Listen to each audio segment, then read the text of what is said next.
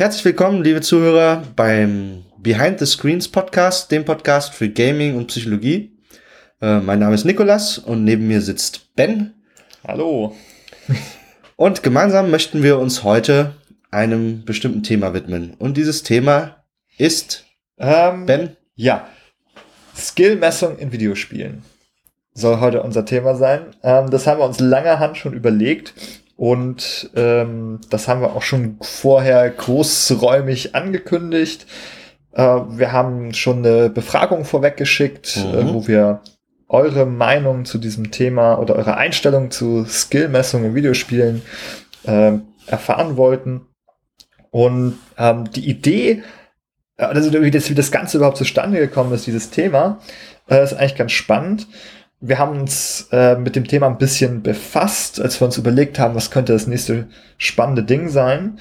Und da ist uns so aufgefallen, dass die, die, die Leistungsmessung in Spielen, also wenn man so Ranks im Multiplayer hat oder auch so Highscores äh, in anderen Spielen, das hat ganz schön eine erstaunlich hohe Gemeinsamkeit mit ähm, psychologischer Diagnostik äh, ist uns dabei aufgefallen. Also psychologische Diagnostik, sowas wie äh, IQ-Tests zum Beispiel, aber auch wenn man einen Mathe-Test in der Schule schreibt, ist im Grunde auch schon so ein Leistungstest, der sozusagen so eine psychologische Variable, irgendwie eine Fähigkeit, ähm, eine kognitive Fähigkeit misst. Ja.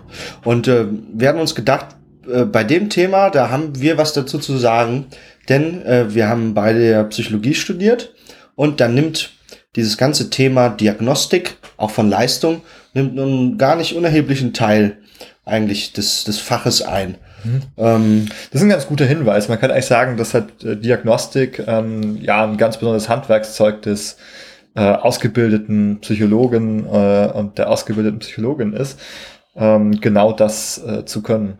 Deswegen wird auch großer Wert äh, im Studium der Psychologie darauf gelegt, dass ähm, man das lernt. Ja.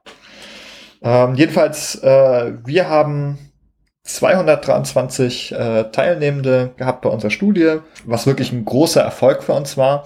Ähm, das war das erste Mal, dass wir das jetzt gemacht haben. Das ist übrigens etwas, was wir gerne häufig machen wollen, was wir wieder machen wollen. Ähm, einerseits, um ein bisschen sozusagen auch die wissenschaftliche Praxis so äh, versuchen, ein bisschen hier einfließen zu lassen, ein bisschen diese Luft zu schnuppern und andererseits auch, um euch einzubeziehen. Also wir wollen das hier nicht nur alleine machen, sondern wir wollen auch ja, äh, am liebsten das mit euch gemeinsam machen. Ja, also vielen herzlichen Dank auch nochmal an alle Teilnehmer. Das war ganz große Klasse. Und hoffentlich werden auch äh, bei den nächsten Themen und bei den nächsten Umfragen, die wir dann vielleicht machen, wieder genauso viele Leute da äh, ihre Daten liefern, die wir dann hier gemeinsam dann auch uns anschauen können. Genau. Genau, aber für heute bleiben wir beim Thema Skillmessung in Videospielen. Skillmessung in Videospielen.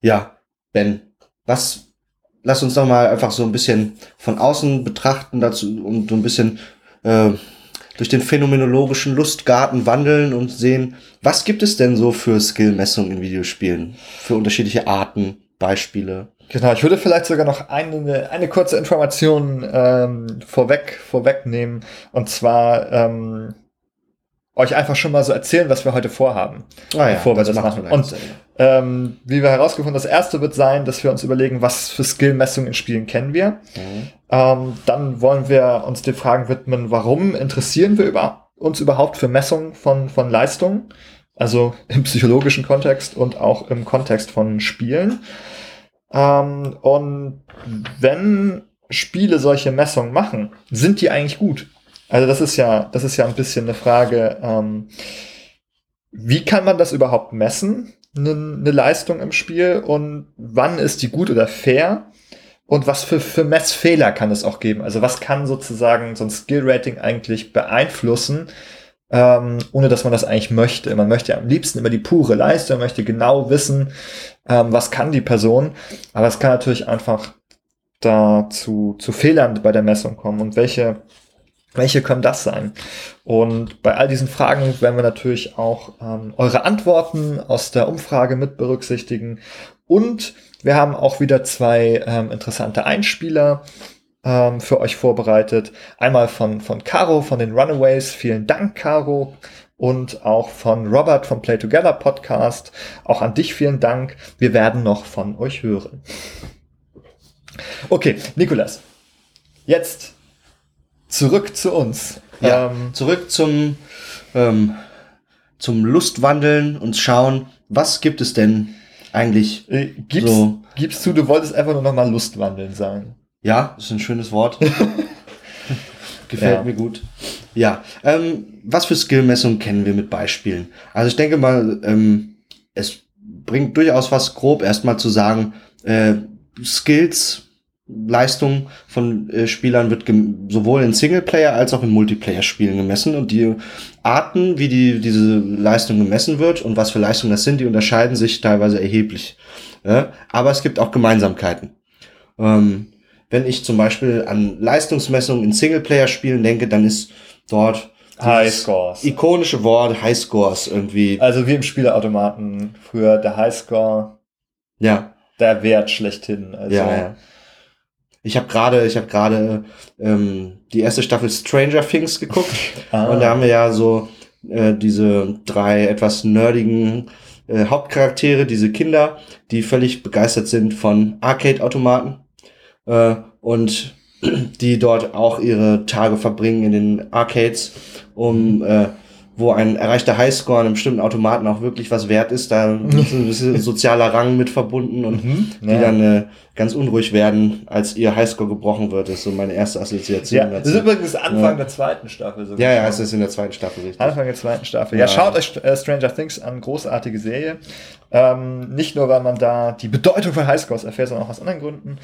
Ähm, aber, aber wenn man zum Beispiel nochmal an, ähm, also Highscores können ja unterschiedliche Formen annehmen. Manchmal mhm. sind einfach so Punkte irgendwie. Ja. Also wie viele Gegner hat man getötet, wie viele Abschüsse hat man gemacht, dann kriegt mhm. man Punkte. Mhm. Aber es gab manchmal auch so die Form von so Bestzeiten annehmen. Also wenn man zum ja. Beispiel an Racing Games denkt, hat man halt meistens nicht irgendwie Punkte, sondern einfach eine Zeit, also eine, eine Rundenzeit oder eine, keine Ahnung, Gesamtzeit oder so.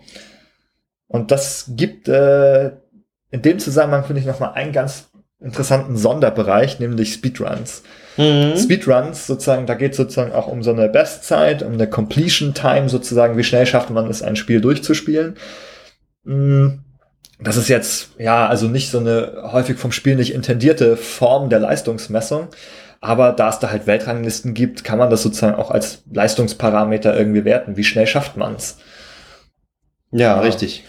Äh, in der aktuellen Speedrun-Szene gibt's ja auch verschiedene Kategorien und so weiter, wovon einige ähm, ja das Durchspielen eines Spiels ohne das Benutzen von äh, irgendwelchen äh, Exploits und Bugs hm. vorsieht. Die werden dann vielleicht eher mit tatsächlichem Player-Skill assoziiert, als ähm, wenn jemand ein Spiel einfach unter der Ausnutzung von irgendwelchen hm. Sequence-Breaking ähm, dann durchzockt.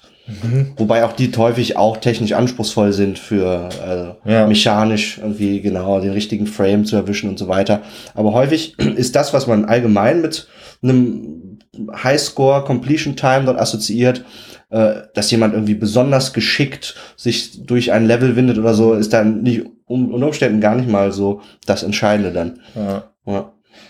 Es, mir ist gerade aufgefallen, du hast nochmal Player Skill genannt. Mhm. Du hast es in den Mund genommen. Ja. Ähm, das will ich einfach mal kurz zum Anlass nehmen, das ja. noch einmal zu erklären. Ähm, und zwar gibt es da die Unterscheidung zwischen, also häufig findet, Entschuldigung, findet man diese äh, Unterscheidung zwischen Player Skill und Avatar Skill. Mhm. Ähm, da haben wir beide mal diesen Skill-Begriff. Man kennt diesen Skill-Begriff auch aus Videospielen sehr häufig von dem Skill Tree. Ja, und das ist ähm, dann genau der Avatar-Skill, von dem wir hier nicht sprechen, nämlich die Fähigkeiten einer Figur im Spiel. Also das umfasst eigentlich alle Aktionsmöglichkeiten, die eine, die eine Figur haben kann. Zum Beispiel Mario, der hat halt sozusagen Avatar-Skill springen oder laufen oder bestimmte Höhe an Springen und bestimmte Geschwindigkeit im Laufen. Und das hängt einfach von dieser Figur ab. Und wenn jetzt ein Spiel mehrere Figuren hat, wie Overwatch, dann haben die alle unterschiedliche Skills. Ja, das sozusagen Skills der Figur und Fähigkeiten der Figur. Und worüber wir hier natürlich sprechen, ist sozusagen Fähigkeiten von Personen. Ja. Das ist sozusagen auch die psychologische Komponente Personenfähigkeiten. Mhm. Also mehr oder weniger unabhängig davon, ähm, was das Spiel mir anbietet, auch von Avatar-Skill, was bringe ich als Person für, für Skills mit. Mhm. Genau, das nur mal als ähm, ja, Begriffserklärung hier zwischendurch, äh, würde ich sagen. Und eine Anmerkung habe ich noch zu Singleplayer-Spielen. Und dann sollten wir gleich Multiplayer besprechen, und Mhm. zwar Achievements. Mhm. Ähm, die gibt es zwar auch für Multiplayer-Spiele, aber ich glaube, die sind im Singleplayer eigentlich Ja. ja ein eine wichtige Komponente. Beziehungsweise wissen wir, welches wichtiger ist. Wir haben es euch gefragt. Das können wir gleich auflösen. Also, aber kurz zu Erfolgen, ähm, ist ein interessantes Maß. Das hat eigentlich Microsoft mit der Xbox 360 eingeführt, 2005. Ähm, vorher gab es es, glaube ich, in der Form nicht. Auch bei Steam erst später. Und zwar ist so eine Art Highscore, könnte man sagen, über alle Spiele, die man spielt, hinweg. Also bei Microsofts Achievements kriegt man auch wirklich Punkte dafür, wie in so einem Highscore-System. Ähm, und dann gibt's später halt auch die Trophies äh, oder ja auf der PlayStation und die Erfolge auf Steam. Die geben zwar keine Punkte, aber die kann man halt sammeln. Mhm. Ähm, die haben auch unterschiedliche Seltenheit und die geben halt auch so ein bisschen an, ja, ähm, wie viel hat man sich mit so einem Spiel beschäftigt oder wie gut äh, war man da in einigen Sachen. Aber das ist halt ein sehr heterogenes Feld. So manchmal kriegt man Ja. halt so Story-Achievements, ne? Die man so hinterhergeworfen. Ja. Einfach nur für das Absolvieren der Geschichte, durch das Laufen der Geschichte äh, werden dann Achievements vergeben, aber manchmal werden Achievements halt auch für besondere Leistungen Mhm. innerhalb des Spiels vergeben. Also ich denke an zum Beispiel an The Binding of Isaac, ein Roguelike, ein bockschweres Spiel. Äh, das bietet zurzeit über 350 verschiedene Trophäen für unterschiedliche Leistungen und die meisten davon sind mit wirklichen, echten Spielerleistungen verknüpft. Also das sind äh, bockschwere Sachen mit äh, unterschiedlichen Charakteren, den letzten Mhm. Endboss und den Bonus-Endboss und den Super Secret Endboss legen. Ja, solche Sachen. Und äh, das Ganze nimmt dann sogar Ausmaße an, die im Spiel selbst schon persifliert werden. Dann also die, die, härteste Trophy ist die 10.000 Prozent Trophy in Binding of Isaac, die also signalisieren soll, dass man wirklich alles, was das Spiel äh, an Herausforderungen bietet, gemeistert hat. Ja, und wenn man Okay. diese 10.000 Prozent Trophy auf drei verschiedenen Spielständen erreicht, dann kriegt man die super geheime 30.000 Prozent Completion Trophy.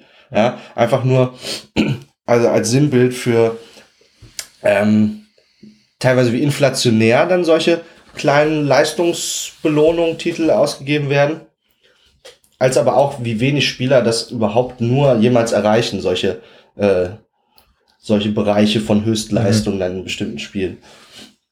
Also haben nur ganz wenige Spieler diese so diese 10.000 Prozent Okay. Trophy. Äh, das ist eigentlich ganz interessant nochmal. Also, weil wie gesagt, es ist echt so heterogen. Manche, manche Sachen sind halt wirklich ein Meilenstein so und das kann Ja. auch wirklich so Leistung widerspiegeln, wie du es jetzt gesagt hast. Und manchmal ist es eben halt auch nicht so. Ähm, und wir haben in unserer Befragung halt euch alle da draußen ähm, gefragt, ähm, was ihr eigentlich davon haltet. Also was für Maße ähm, ihr als für Leistungsmessung geeignet findet. Also wie gut ähm, ihr beispielsweise Achievements und Highscores ähm, als, als Mittel der Leistungsmessung findet. Und das haben wir gefragt nach Singleplayer und nach Multiplayer getrennt. Und beim Singleplayer ist tatsächlich herausgekommen, dass Highscores ähm, für euch das beste Mittel der Leistungsmessung sind. Mhm. Also auf einer Skala von, von 1 bis 5 konntet ihr das bewerten. Und im Mittel ähm, erreichen Highscores dann einen Wert von fast 4. Also fast 4 von 5 äh, auf der Skala ähm, der Zustimmung. Das ist ziemlich hoch. Ähm, Erfolge im Vergleich liegen halt nur bei 3. Also da wird Mhm. im Mittel sozusagen ein Punkt weniger vergeben. Erfolge im Sinne von Achievements jetzt. Erfolg im Ja. Sinne von Ja, ja. Achievements, genau. Und die Spielzeit äh, schneidet sogar noch schlechter ab. Die liegt bei etwa nur zwei im Mittel ähm, der Zustimmung, dass das Leistung gut abbildet. Ja. Also Ähm, wenn einer, ein Spieler irgendwie 200 Stunden in einem bestimmten Spiel auf dem Tacho hat und ein anderer nur 100, könnte man das ja als Indikator interpretieren für, ja. der hat, äh, äh, der, der kann bestimmt mehr, der Mhm. hat eine höhere Leistung in dem Spiel dann auch, einfach durch Trainingseffekt oder so. Mhm. Aber ähm, das scheint zumindest für die Teilnehmer unserer Umfrage äh, kein besonders guter Indikator zu sein. Kein besonders guter im Vergleich auf jeden Im Fall. Vergleich Ich meine, zu den Alle anderen. zwei ist sozusagen schon auf der unteren Hälfte der Skala auf jeden Fall. Mhm. Zwei von fünf. Ja, eher nicht so. Also man, man weiß es ja auch, man kann auch viel Zeit mit dem Spiel verbringen und rumdödeln äh, und dabei gar nicht mal so viel Erfahrung sammeln oder auch einfach Dinge tun, die jetzt nicht mit Training verbunden sind zum Beispiel. Und ja, also Erfolge schneiden da insgesamt besser ab. Ich glaube, die drei, das ist sozusagen die Mitte der Skala. Das ist so ein bisschen, spiegelt vielleicht so ein bisschen Mhm. das wieder, dass man eben manchmal ist sehr gut, manchmal sehr gut abbildet, manchmal eben auch nicht. Ja. Aber Highscores sozusagen, die sind sozusagen die Quantifizierung der Wahl. Da, das ist doch auch interessant. ist. Also Highscores scheinen ein etabliertes Maß zu sein, äh, um, ähm, um Leistung einzuschätzen von Spielern, was auch vielleicht dann deren Kopplung an, ähm, an den sozialen Status oder sowas knüpft. Also wenn du den höchsten Highscore hast, dann bist du der, äh, dann hast du die Bragging Rights, dann bist du der äh, King of the Hood, ja, so wie die, ähm, die kleinen Jungs in Stranger Things. Ja, Ja. weil einfach das etabliert ist, dass die müssen wirklich hohe Leistung haben, wenn sie so einen Highscore Wobei produzieren. die kleinen Jungs, Spoiler Alert, in Stranger Things gar nicht den größten Highscore haben. Ja, ich weiß. Eine andere geheime Person. Eine andere geheime Ja, Person, ja. die wir nicht spoilern an dieser Stelle. Ähm, noch ein kleiner Hinweis, wir haben auch ähm, gefragt, wie man das Durchspielen einschätzt. Und durchgespielt zu haben, äh, liegt auch bei etwa drei von fünf, also auf, einem, auf einer Linie mit Erfolgen. Äh, und damit auch besser als die Spielzeit selber. Also wenn man was durchgespielt hat, das zeigt schon mal, dass man, äh, also ein bisschen besser, dass man was drauf hat, als äh, einfach nur Zeitverlust. Man kann natürlich zehn Stunden spielen und immer noch im zweiten Level hängen. Mhm. Oder man kann es in zehn Stunden durchgespielt haben, dann ist es die Leistung. Ja. Also das ähm, unterscheidet hier, äh, unterscheiden unsere Teilnehmenden hier äh, durchaus. Im Übrigen, ähm, alle Daten, über die wir jetzt reden, die werden dann auch auf unserer Webseite äh, separat verfügbar gemacht. Jederzeit einsehbar für euch. Ähm, dort könnt ihr auch nochmal dann nachvollziehen. Äh, Genau, und falls also- ihr noch weitergehendes Interesse habt. Da haben wir schon einige schöne Abbildungen für euch vorbereitet und die könnt ihr natürlich auch schriftlich nochmal nachlesen. Genau. Aber ich würde sagen, move on zum Multiplayer. Da Ja. gibt es nämlich nochmal ein paar Spezialitäten, nämlich so Ranks und Skill Groups. Mhm. Die kommen jetzt so ein bisschen hinzu, ähm, was wir in, äh, im Singleplayer nicht haben. Denn die bilden nämlich auch so ein bisschen ab ähm, die äh, Einordnung einer Person im Vergleich zu anderen. Ja. Ja. Ja, genau. Also ich denke da zum Beispiel an Spiele klassisch mit Rangsystem, sehr populär, äh, Hearthstone. Hearthstone hat ein Rangsystem, ähm, 20 Ränge sind zu vergeben, äh, 20, also sind sogar 25 tatsächlich, 25 Ränge, ähm, 25 der schlechteste Rang, Rang 1 der beste Rang. Äh, wenn man tatsächlich über Rang 1 hinaussteigt, dann wird eine ganz neue Liga quasi eröffnet, der Legend-Rang der nochmal eigenes Matchmaking und so weiter bietet. Ähm, genau, und dieser Rang, der gibt so einigermaßen gut an, scheinbar für viele Spieler, auf welchem Leistungsniveau sie sich befinden. Ja, also dann gibt es durchaus Leute, die sagen, ja, ich bin ein Rang 5 Spieler, ich bin ein Rang 10 Spieler, eher so der typische. Genau, und wollen damit ihr Leistungsniveau einschätzen. Genau. eigentlich. Ja. Und das hilft ja bei vielen Spielern auch dabei, ähm, beim Matchmaking Leute gegeneinander äh, zu matchen, die ungefähr gleich gut sind. Die Mhm. der gleichen Gruppe an Personen, Ja. ungefähr gleich guter Personen angehören. Das hilft auch beim Flame oder so halt. Irgendwie Noob. Du bist ja nur Rang 10 oder so. Genau. Da kommen wieder der soziale Vergleich auf jeden Ja. Fall durch. Ähm, und das ist nicht nur bei Hearthstone, sondern wir haben auch viele andere Spiele, ähm, bei denen das ist, also von Shootern wie Halo, Call of Duty und so weiter. Natürlich ganz populär ähm, äh, CSGO, Counter-Strike Mhm. Global Offensive, ähm, League of Legends äh, und Dota im Bereich MOBA. Ähm, und natürlich auch Overwatch, ganz wichtig, Mhm. ähm, ganz großes Ding, auch im Competitive-Bereich, große E-Sport-Szene, sehr erfolgreich.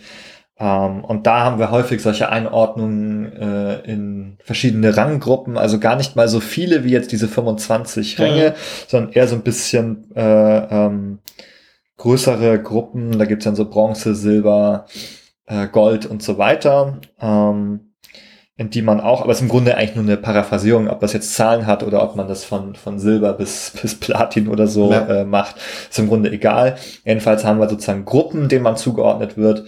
Ähm, und es heißt sozusagen, ja, alle, die in der Gruppe sind, sind ungefähr also in einem gleichen Leistungsniveau. Mhm. Genau. Ja, wir haben, ah, wir haben ein paar, also ich glaube, wir haben ein paar Sachen noch ähm, nach außen vor gelassen, äh, nämlich wie, also wie genau diese Sachen zustande kommen. Also was kann ein Highscore sein oder wie kommt ein Rank zustande? Also mhm. was für Messungen kann man da eigentlich vornehmen? Ja. Also da kann man ja zum Beispiel so ähm, persönliche KD haben oder so oder auch Win-Lose-Rate als Team in einem Spiel. Ja, ja also da geht es einfach nur um das Verhältnis zwischen wie viele Matches man gewonnen, wie viele man verloren hat. Mhm. Also quasi als ganz klare Indikatoren für unter der Annahme, dass der Bessere gewinnt. Ja. Ähm, genau, aber es gibt natürlich auch ähm, für Highscores und so gibt es andere Parameter, die dort reinspielen, wie ähm, wie viel Schaden habe ich genommen, ähm, wie, wie ist meine Trefferquote, wenn es um ein Spiel geht, was ähm, ein Shooter zum Beispiel. Ein Shooter, ja. genau. Also ich denke zum Beispiel auch an Resident Evil, das ist ganz mhm. spannend. Resident Evil hat, ähm, also viele Resident Evil Spiele, wie zum Beispiel an den vierten und fünften, da müsste es glaube ich so sein, ja. ähm, dass man nach jedem Level so eine Bewertung kriegt. Da gehört auch Trefferquote, Completion Time zum Beispiel dazu. Mhm. Ähm, und dann kriegt man am Ende auch nochmal so, so ein Ranking zugeordnet, ja. wie gut man jetzt insgesamt war. Aber da werden zum Beispiel auch solche einzelnen Parameter durchaus angegeben. Ja. Oder ähm, das originale Metal Gear, äh, das Metal Gear Solid, also, also nicht das originale Metal Gear, sondern Metal Gear Solid für die PlayStation 1, ja. Ähm, äh, präsentiert dem Spieler auch nach dem Durchspielen auch einen, ähm, einen Rang. Der Spieler wird mit einem Rang versehen. Der höchst zu erreichende Rang ist The Big Boss. Und äh, der ist auch davon abhängig, äh, von verschiedenen Parametern innerhalb des Spiels, nämlich das einmal, wie häufig ist man gestorben, wie viele Heilgegenstände hat man verwendet, wie schnell ist man durchgekommen. Genau, und wenn man also das Spiel unter drei Stunden mit äh, unter fünf Heilgegenständen und äh, nie entdeckt worden und so weiter durchspielt, dann kriegt man diesen höchsten Rang des Big Boss ah ja, verliehen. Spannend. Ja. Also da sieht man, da fließen einfach so verschiedene Parameter dann ein, um am Ende ein, mit einem Prädikat zu versehen, was irgendwie die Leistung widerspiegeln soll und auch eine Belohnung für den Spieler darstellt. Ja. Genau. Ah, du, äh, Nikolas, da muss ich einmal dich noch was fragen. Du redest auch immer von, von Elo. Elo-Werten, Elo-Zahlen. Ja. Vielleicht kannst du das nochmal, also weil das auch so hm. rumfliegt, sozusagen, wenn man ähm, über Rankings nachliest. Ja. Vielleicht kannst du das nochmal kurz ja. erklären. Ja, das ist vor allen Dingen für die, für die Multiplayer-Gemeinde ein Begriff. Ähm, äh, Im Bereich der Videospiele wird häufig von MMRs geredet, von Matchmaking Ranks, äh, Ratings. Und ähm, äh, in diesem ganzen Komplex äh, gehören noch verschiedene andere Begriffe, die möchte ich jetzt wirklich nur kurz anschneiden. Ähm, und zwar ein MMR, das ist eine Zahl, äh, ähm, die widerspiegeln soll, ähm, äh, wie gut man ist. Das, und die steigt, wenn man Matches gewinnt im Multiplayer-Titeln. die sinkt, wenn man, welche, wenn man äh, Matches verliert. Mhm. Was unterscheidet das jetzt von der Win-Rate? Ja. Ähm, dieses MMR wird halt ähm, äh, benutzt, also ist erstmal viel differenzierter als eine Winrate. Jemand mit einer hohen Winrate wird in der Regel dann auch ähm, schnell in höhere Bereiche des MMA vorstoßen. Und der wird halt auch maßgeblich, deswegen der Name auch, zum Matchmaking verwendet. Mhm. Ähm, und da gibt es verschiedene Systeme einfach, ähm, wie die Elo-Zahl, die aus dem Schach bekannt ist, die also eher weniger Verwendung findet, die relativ simpel auch mathematisch aufgebaut ist. Äh, und dann gibt's aber auch vor allen Dingen für den Gaming-Bereich bestimmte ähm, Versionen oder Modifikationen, äh, wie Glico, äh, zum Beispiel im Guild Wars 2 Matchmaking oder ähm, True Skill, eine ähm, Implementation ne? von Microsoft, ja. wie sie zum Beispiel in früheren Halo-Spielen äh, Anwendung findet. Ähm, und ähm, das Interessante bei dieser Sache ist noch, dass manche Spiele dem Spieler offen kommunizieren, wie dieser MMA-Wert ist, der dann benutzt wird fürs Matchmaking. Und manche Spiele äh, verbergen sie ihn vor dem Spieler. Mhm. Also ist er ist er also sogenannte Hidden MMA. Ja. Ähm, wie ist denn das, wenn du wenn du du spielst doch LoL ab und zu mal, ne? Also League of Legends. Ja, aber ja. nicht competitive. Dazu nicht, competitive. schlecht. Ah, Dazu bin ich zu schlecht. Deswegen ja, kann ich da leider nichts zu sagen. Ich habe aber interessanterweise kürzlich über äh, CS:GO nachgelesen, Aha. dass dort auch, also da gibt es diese diese Skill Groups mit Gold, Silber und so weiter. Ähm, aber es gibt auch noch sozusagen dieses versteckte Rating, das ich ja. auch noch gelesen. Also zum Matchmaking wird nochmal ein verstecktes Rating ja. benutzt, das dem Spieler nicht sichtbar ist. Also sichtbar ist sozusagen Silber oder so, oder wird es Silber 2.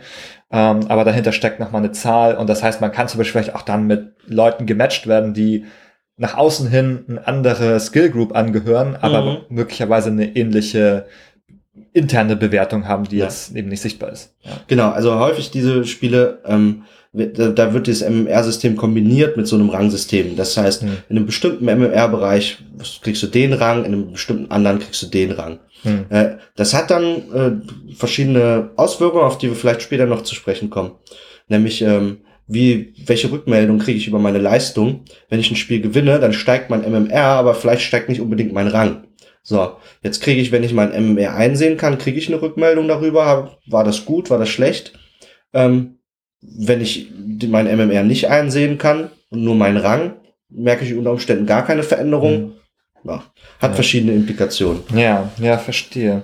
Ähm, an dieser Stelle vielleicht nochmal äh, ein Blick in die Daten mhm. äh, unserer Teilnehmenden ähm, wie die eigentlich sozusagen die, die Ranks und Skill Groups jetzt im Vergleich zu anderen Parametern einschätzen mhm. im Multiplayer-Bereich. Und da finden wir, dass halt sozusagen Rankings und Highscores gleich gut bewertet werden mit äh, im Mittel vier von fünf. Äh, Gleich gut in Bezug auf was? Also nochmal, dass du nochmal. In Bezug darauf, wie gut sie Leistung abbilden. Also es ja.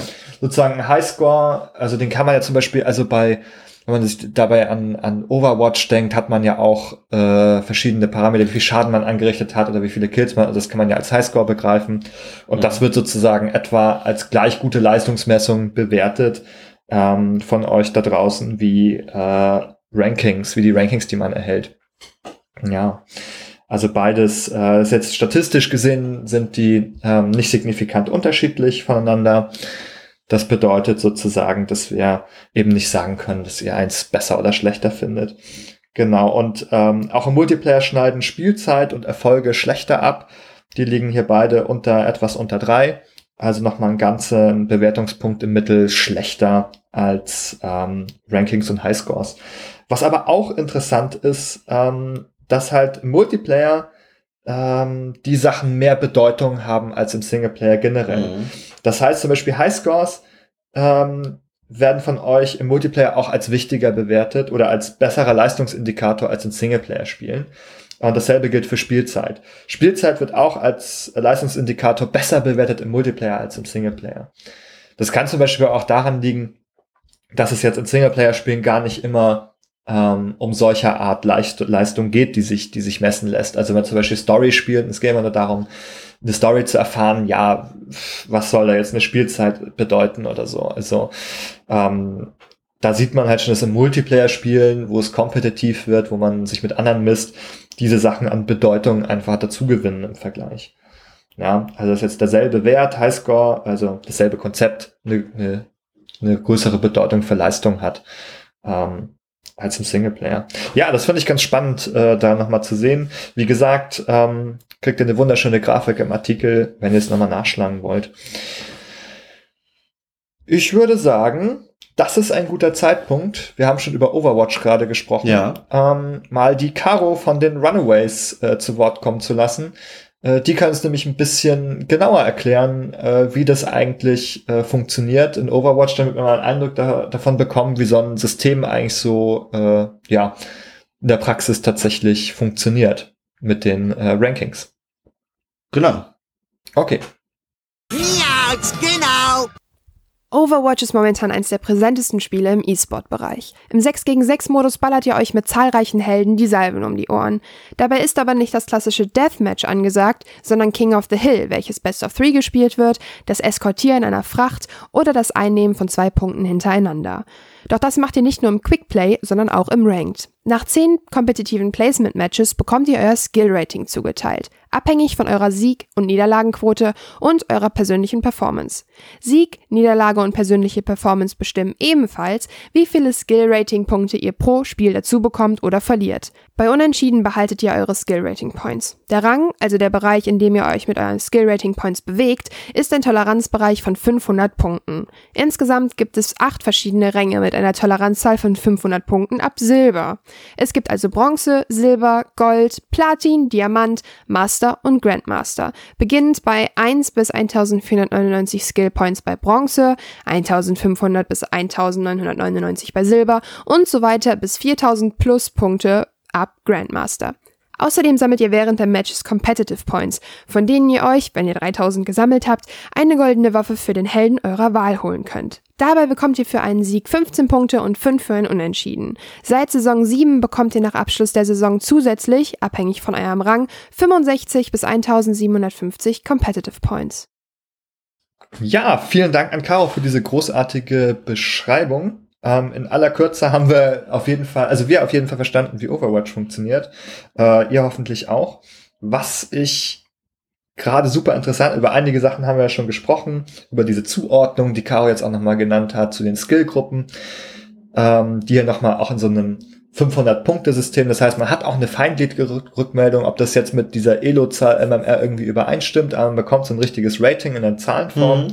und immer 500 sozusagen Punkte ist ein Bereich. Ähm, das fand ich erstmal ganz spannend, dass sich das auch da wiedergefunden hat. Ähm, genau. Und auch, auch die Tatsache, dass man erstmal diese Placement-Matches machen muss. Ähm, was eigentlich im Grunde ein Mechanismus ist, um sozusagen erstmal einen re reliablen, äh, zuverlässigen Startwert zu bekommen. Also muss man erstmal zehn Matches spielen, damit so ein System überhaupt anfängt, richtig zu arbeiten. Wenn man ja. ein Match spielt, ist keine Datengrundlage. Selbst zehn ist im Grunde eine magere Datengrundlage, aber naja, immerhin. Ja. Da kriege ich mal das erste Rating raus. Und das wird natürlich immer besser, je mehr man spielt. Und worauf ich hier noch hinweise, ich würde, ich weiß nicht, ähm, ob dir das auch aufgefallen ist, dass hier sowohl Teamsieg und Niederlage als auch persönliche Performance einfließt. Ja. In äh, in mhm. das Rating. Ja, das ist eigentlich ja interessant, weil ähm, ähm, man hat ja häufig Diskussionen, vielleicht auch in, in kompetitiven Spielen, aber auch in Overwatch. So, ich habe mein Team alleine quasi zum Sieg geführt, ich habe mein Team gecarried, ja. Ähm, äh, und da waren irgendwie Leute dabei, die haben unsere Leistung irgendwie runtergezogen oder so. Und meiner Meinung nach ist das also so ein Versuch, diese Teamleistung und die individuelle Leistung so ein bisschen differenziert zu betrachten, die ein bisschen voneinander zu entkoppeln. Ja? Mhm. Dass also, also auch die individuelle Performance dann besonders gewürdigt wird, selbst wenn das Team an sich nicht gut funktioniert hat oder so. Es mhm. wird, man wird ja mit zufälligen Leuten gematcht dort und dann ja. kann es mal funktionieren und mal weniger. Ne? Ähm, ja, also ich finde das, ich finde das durchaus schwierig, das irgendwie ja. zu trennen. Also ich meine, meine persönliche Performance hängt ja auch vom Team irgendwie ab. Ja. Also beispielsweise, wenn ich einen funktionierenden, wenn ich so funktionierende Supports habe und ich spiele jetzt einen Damage, einen Damage-Dealer, ähm, dann kann ich natürlich einfach länger leben und mehr Kills machen, wenn ich gute Supports habe, die mich heilen, die mich unterstützen, die mich schützen. Ähm, und dann steigt aber auch meine persönliche Performance gleichzeitig. Ja, also diese, die Schwierigkeit, das auseinander zu differenzieren, ist auch den ähm, Overwatch-Entwicklern aufgefallen und deswegen wird jetzt mit der beginnenden, habe ich gelesen, in der beginnenden Season im Januar wird ab dem Diamantrang, also für die, sagen wir mal, besseren, höher leistungsbringenderen Spieler, ähm, zählt für das, äh, für das Voranschreiten in den Rankings zählt nur noch die Teamleistung, Nein. zählen nur noch äh, die, ähm, die Winrate quasi als mhm. Team und dort wird's, wird also der Zuwachs an, an Rangpunkten, an Skill-Rank-Punkten wird nicht mehr durch die individuelle Leistung modifiziert. Also man kann nicht, weil man als Individuum besonders gut war, dann auch mehr Punkte sich holen als ähm, ähm, als ein schlechter ähm, Teilnehmer der Gruppe, also des Teams. Ja, ja? also die Frage ist, was ja. heißt schlechter Teilnehmer des Teams? Ja, ja, also, also ne? ähm, weil es ist ja immer eine Teamleistung. Win ja. or lose ist ja letztendlich eine Teamleistung. Und es ist ein bisschen schwer, glaube ich, auch immer festzumachen, so woran hat es jetzt gelegen? Hat jetzt einer alle so gut koordiniert oder hat jeder seinen Part so gut erfüllt? Mhm. Oder wenn halt einer einen schlechten Tag hat, kompensieren es die anderen. Äh, es ist irgendwie schwer zu sagen, wie, also Team ist halt so ein komplexes Gefüge irgendwie. Ja. Aber ich denke, was man sagen kann, ist, dass man halt vor allem in den höheren Rängen werden das ja auch immer ein, in der Regel eingespielte Teams sein, die zusammen spielen. Also man kann ja sozusagen irgendwann nicht mehr competitive sein, wenn man jetzt kein eingespieltes Team ist, das kommuniziert, das zusammenarbeitet. In dem Sinne macht das, glaube ich, auch äh, da Sinn, ähm, das als Team-Ranking zu vergeben, weil man da in der Regel eigentlich auch nicht mehr mit Einzelpersonen zu tun hat, jetzt so, äh, ich spiele jetzt alleine einfach mal so ranked. Ähm, das kann man relativ lange machen, aber ich glaube, in den höheren Bereichen ist das einfach eigentlich nicht mehr sinnvoll. Es hat auch noch andere Implikationen. Und zwar war es halt vorher so, dass das die individuelle Performance schon auch gezählt hat. Mhm. Und das unter Umständen ermutigt das einem dann aber auch zu einem Verhalten, was irgendwie darauf ausgerichtet ist, die eigene individuelle Performance zu erhöhen, zu Lasten dann der Teamleistung. Und das ist ja nicht der Gedanke bei Overwatch, sondern er zählt ja wirklich der Teamsieg. Ne? Und damit möchte man also nicht Leute ermutigen, die halt ihre eigenen, was weiß ich, KD-Ratio halt Ja. optimieren auf, auf Lasten zu, zu, von anderen. Ganz spannender ne? Punkt. Da gab es diese Mercy-Diskussion, äh, ich glaube, Mitte 2017 oder so, ist schon wieder ein bisschen her. Ähm, da war es nämlich so, dass die, die Leistung, also erstmal war es ein großes Problem, dass halt die Leistung von Supports irgendwie grundsätzlich ja weniger geschätzt wurde vom System. Das ist Mhm. halt ähm, so war, dass man als Support einfach weniger ähm, Skill-Rating-Punkte äh, gesammelt hat. Ähm, und langsamer vorangekommen ist nur im System als jetzt mit Damage-Dealern, die einfach im Mittel eher mehr Punkte verdient haben. Also sie wurden so ein bisschen vom System vernachlässigt oder abgestraft, könnte man sagen. Und was es halt auch gab, ähm, eine Verschiebung, also es ist, es ist äh, geändert wurde sozusagen, und zwar das, ähm, glaube ich, dieses On-Fire-Sein ähm, besonders äh, hoch bewertet wurde. Und das hat dazu geführt, ähm, dass es für, wenn man Mercy gespielt hat, ähm, besser war, Leute sterben zu lassen, um sie dann mit dem Ulti wiederzubeleben. Das hat dir ein besseres Rating gegeben, als wenn du jetzt halt gut geheilt hast und niemand gestorben ist. Weil das einfach das System so, oh geil, du hast den Ulti gemacht, du bist voll on fire, richtig gut. Und in Wahrheit aber hast du eigentlich als Mercy jetzt schon eine Weile schlecht gespielt, Ja. wenn halt die Leute alle abnippeln. Mhm. Und ja, das ist halt irgendwie, ja, irgendwie so eine seltsame Perversion des Systems dann, wenn du als Support eigentlich mehr davon hast, wenn die Leute sterben. Das sind dann halt interessante Grenzbereiche, wo erstmal die Frage offen ist, was ist jetzt eine gute Leistung dann als Healer? Und wie, äh, welchen Einfluss haben dann Rückmeldungen über die Leistung halt auf das Spielerverhalten? Ne? In dem Fall eine kontraproduktive halt. Ne? Genau. Ähm, wenn wir also von Overwatch uns wegbewegen, hin wieder zu, mh, sagen wir mal, allgemeineren Fragen, ähm, dann ähm, bleibt natürlich die Frage, warum interessiert uns denn überhaupt die Leistung, äh, die Messung der Leistung? Ja? Das kann man also, also aus einer Videospielperspektive, aber auch aus einer wissenschaftlich ähm, diagnostischen Richtung fragen. Ähm, wir wollen natürlich heute über äh, Leistungsmessung in Videospielen reden, aber auch die akademische Psychologie hat dort natürlich äh, so mh, äh, eigene Fragestellungen.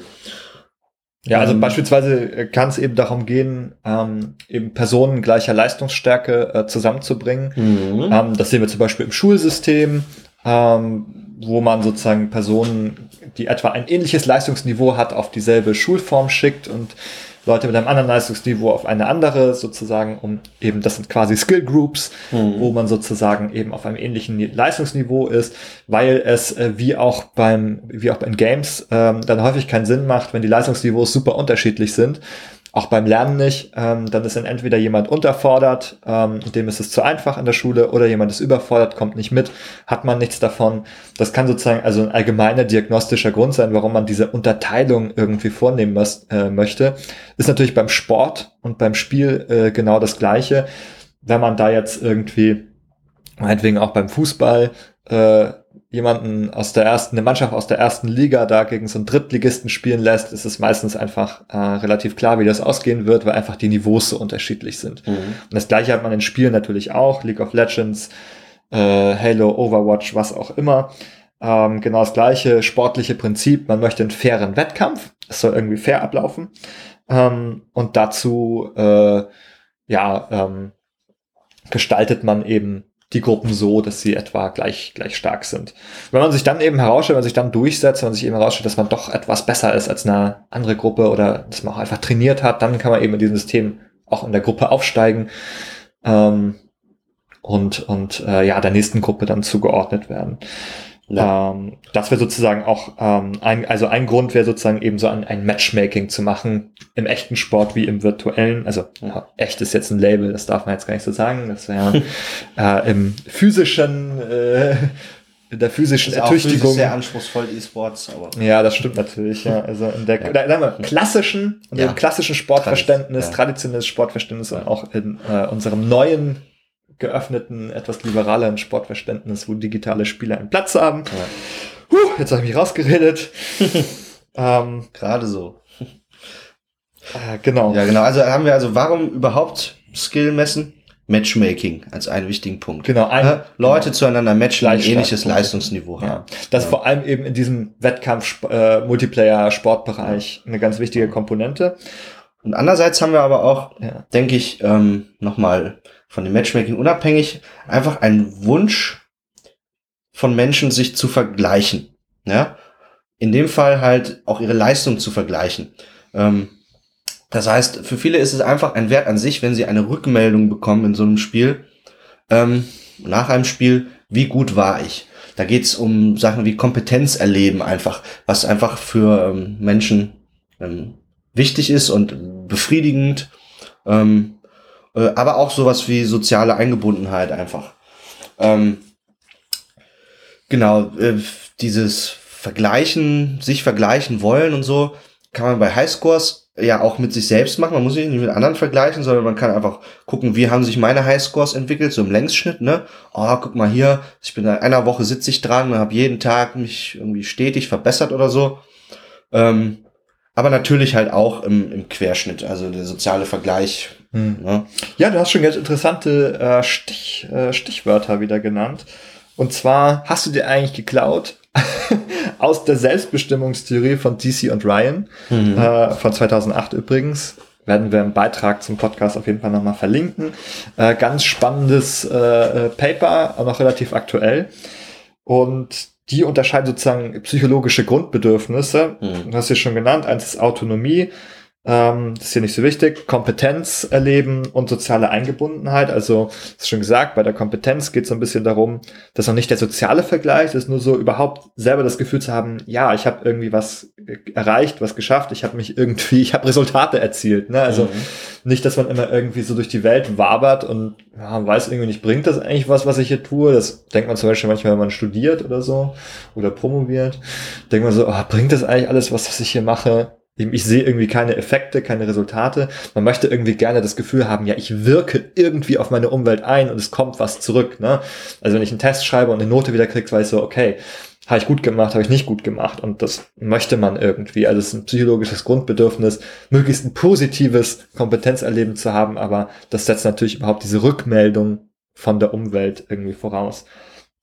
Und bei der sozialen Eingebundenheit ähm, ist es halt nochmal wirklich der dass ich sozusagen irgendwie eingebettet bin, ein Kontext mit anderen Menschen, dass ich eine Bedeutung habe für andere und dass andere auch eine Bedeutung für mich haben. Ja, also einerseits das sozusagen, ich weiß so, oh, ich bin besser oder schlechter als jemand. Oder auch das andere eben, dass ich so ein Ideal habe, so, ah, das ist richtig gut, das, dem möchte ich entgegenstreben, so den besten Spieler, das ist so mein Vorbild. Ähm, und das sind sozusagen Prozesse dieser Eingebundenheit. Ähm, das müssen gar nicht sozusagen immer nur so negative, mhm. sagen wir mal so mhm. negativ besetzte Vergleiche, so, ich bin besser, ich bin schlechter.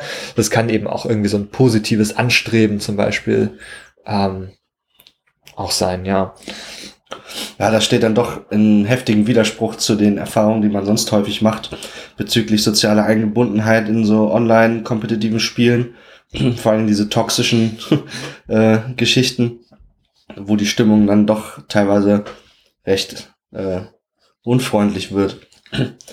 ähm, genau, wir haben uns also jetzt, wir haben uns über diese Motive, warum überhaupt Skillmessen unterhalten. Ähm, und nun kann man sich ähm, vor allen Dingen als Psychologe, aber auch allgemein die Frage stellen, ähm, wir haben jetzt Videospiele gesehen, die in irgendeiner Form eine Art äh, Skillmessung anbieten oder ein, irgendwie eine Rückmeldung über Leistung geben und so weiter. Und nun kann man fragen, wie gut sind denn diese Ratings? Wie gut sind diese Parameter? Ähm, wie gut sind die geeignet, erstmal um Leistung, was ist das überhaupt, ähm, zu messen? Ähm, und dort haben sich in der Psychologie, in der akademischen Psychologie, ähm, so verschiedene Kriterien ähm, etabliert, an denen man ein, ein, ein Messinstrument ähm, an denen man die messen kann. äh, an denen man äh, die beurteilen kann. besten? Ja, ähm, Ja, genau. Ähm, die Güte, also die Güte eines Instruments möchte Ja. man beurteilen. Deswegen spricht man auch von den äh, Gütekriterien der, der Psychodiagnostik. Ja. Ähm, und ja, das hat natürlich äh, ja eine gewisse Forschungstradition, bis die sich so herauskristallisiert haben. Manchmal wird so eins mehr und eins weniger genannt, aber es gibt auf jeden Fall einige, die da sich als ganz sicher herauskristallisiert haben. Mhm. Und ähm, weiß nicht, das kann man vielleicht gar nicht irgendwie besser äh, herleiten, als sie einfach zu nennen. ja. Ähm, und die drei wichtigsten, äh, das sind immer die man immer so Hauptgütekriterien genannt, ähm, sind Objektivität, Reliabilität und Validität der Messung. Ähm, Viele Fremdwörter. Viele Fremdwörter, was bedeutet das? Im Grunde ist es gar nicht so, es sind gar keine komplizierten, geheimnisvollen Dinge.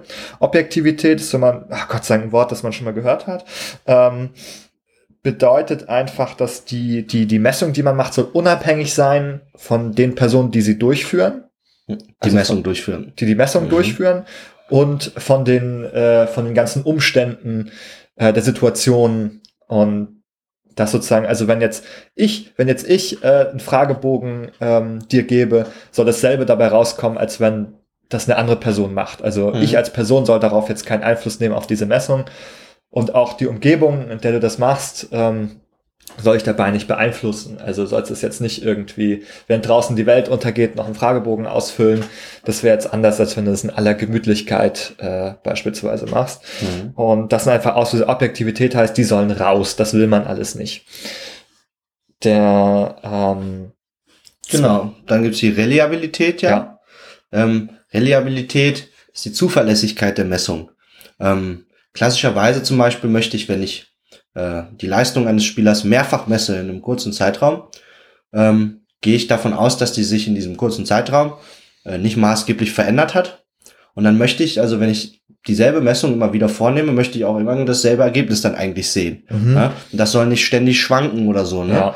Ähm, ähm, das ist genau das, was Reliabilität einer Messung auszeichnet, dass sie ähm, äh, keinen Zufallsschwankungen Genau. oder, ein, oder Schwankungen durch andere Einflüsse halt unterliegen ist. Genau, mit anderen Worten, ähm, es soll frei von Messfehlern sein auch. Genau. Also alles, alles, was Schwankungen verursacht, die jetzt eigentlich nicht durch die Leistung zustande kommen können, die sollte sich nicht verändern, Mhm. ähm, könnte man eben oder nennt man eben auch Messfehler an der Stelle. Die Reliabilität gibt an, wie Messfehler befreit im Grunde die Messung Mhm. äh, ist. Und das letzte der großen drei Hauptgütekriterien der Diagnostik, ganz kurz. Ja, die Validität. ich soll es sagen, ich soll es sagen. Achso, Validität, ja. Ähm, wenn etwas valide ist, das ist sozusagen dann ist, also tut es das, was es soll. Mhm. Also es lässt sich immer nur als äh, am besten beschreiben als sozusagen valide ist etwas ein oder ist ein Test, ein psychodiagnostisches Instrument dann, wenn es eben das misst, was es soll. Wenn ich jetzt sage Intelligenztest, ähm, die Intelligenz messen, dann sollen da jetzt aber irgendwie keine Fragen kommen. Wie heißt äh, Nikolas äh, bester Freund? Wie heißt die Oma von Nikolas? Das sind natürlich keine Fragen, die was mit Intelligenz zu tun haben, sondern die würden eben messen, wie gut kenne ich Nikolas. Ah. Ähm, Also die, die messen ein ganz anderes Konstrukt. äh, Konstrukt in dem Genau, Fall. in der Psychologie nennt man das immer Konstrukt sozusagen. Das bedeutet, dass man sozusagen eines, ja, ja, wie sagt man das am besten? Es ist also sozusagen keine, keine Sache, die jetzt in der Welt bereits existiert, wie die Körpergröße. Ja. Die Körpergröße kann man mit einem Maßband äh, einfach abmessen, äh, ganz exakt. Die ist in dem Sinne nicht konstruiert von uns, sondern das ist etwas, ähm, ja, das fast naturgemäß äh, physisch Mhm. da ist und messbar ist. Und ein Konstrukt ist eben sozusagen eher etwas, ähm, das man beschreiben kann als etwas, Mhm.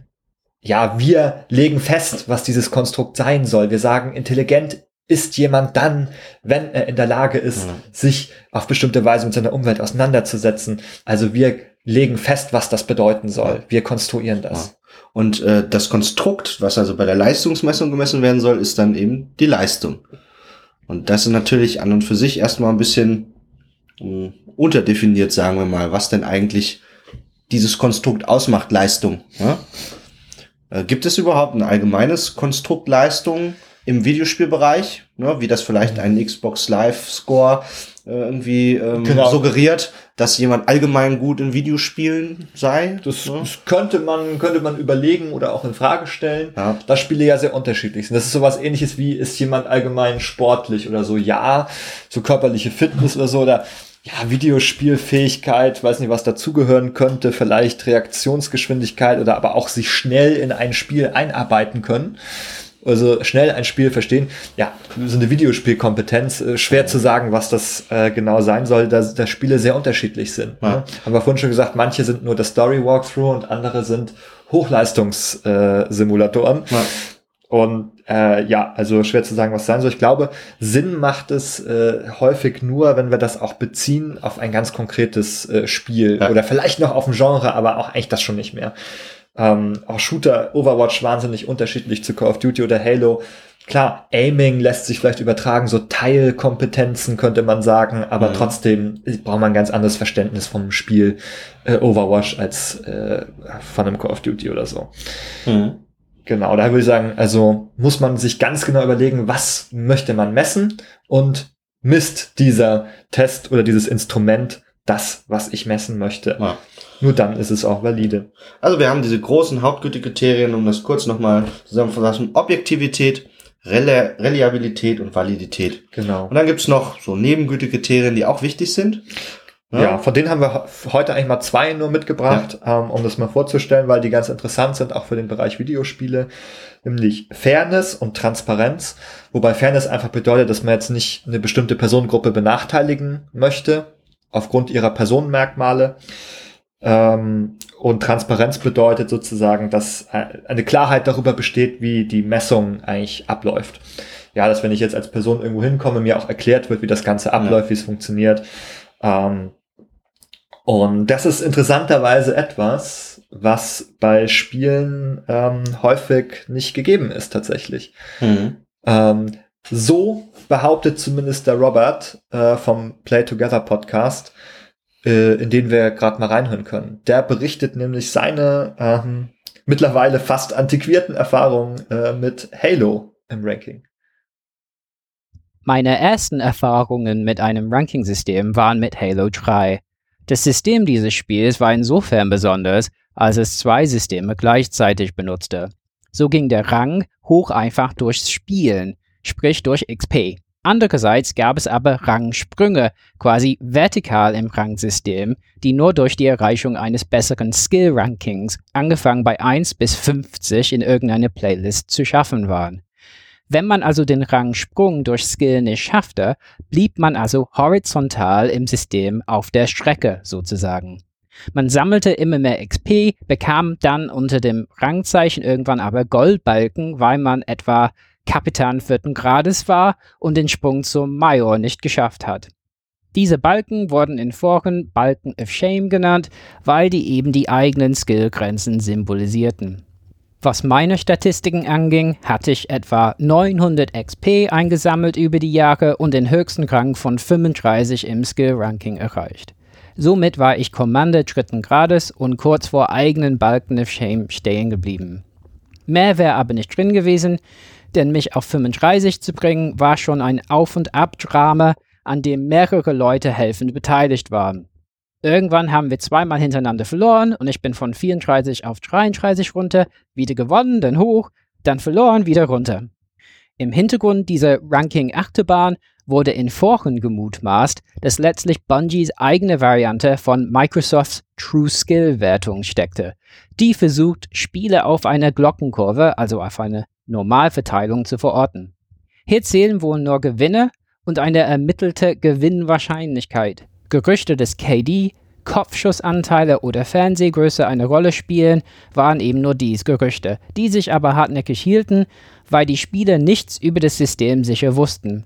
Die vermutliche Beschaffenheit des Systems bedeutete aber, dass wie zum Beispiel in meinem Falle ein unvorsichtiger Beginn mit Halo und Ranking einen irgendwann einholen kann. Zu viele Verluste sind da, so dass man das System viel mehr mit konsistenten Gewinnen überzeugen muss, um den eigenen Rang wieder zu erhöhen. Dass das Ranking-System in dem Sinne also konservativ war und Spiele irgendwann mit ihren Schandbalken festhielt, führte zu nicht intendierten Folgen. Vor allem stand im Vordergrund hier das Phänomen des Smurfing, also wenn gute Spielerinnen ein neues XBL-Konto anmeldeten, um mit ihrer über die Zeit gewonnenen Erfahrung sich dem Ranking-System aufs Neue auszusetzen.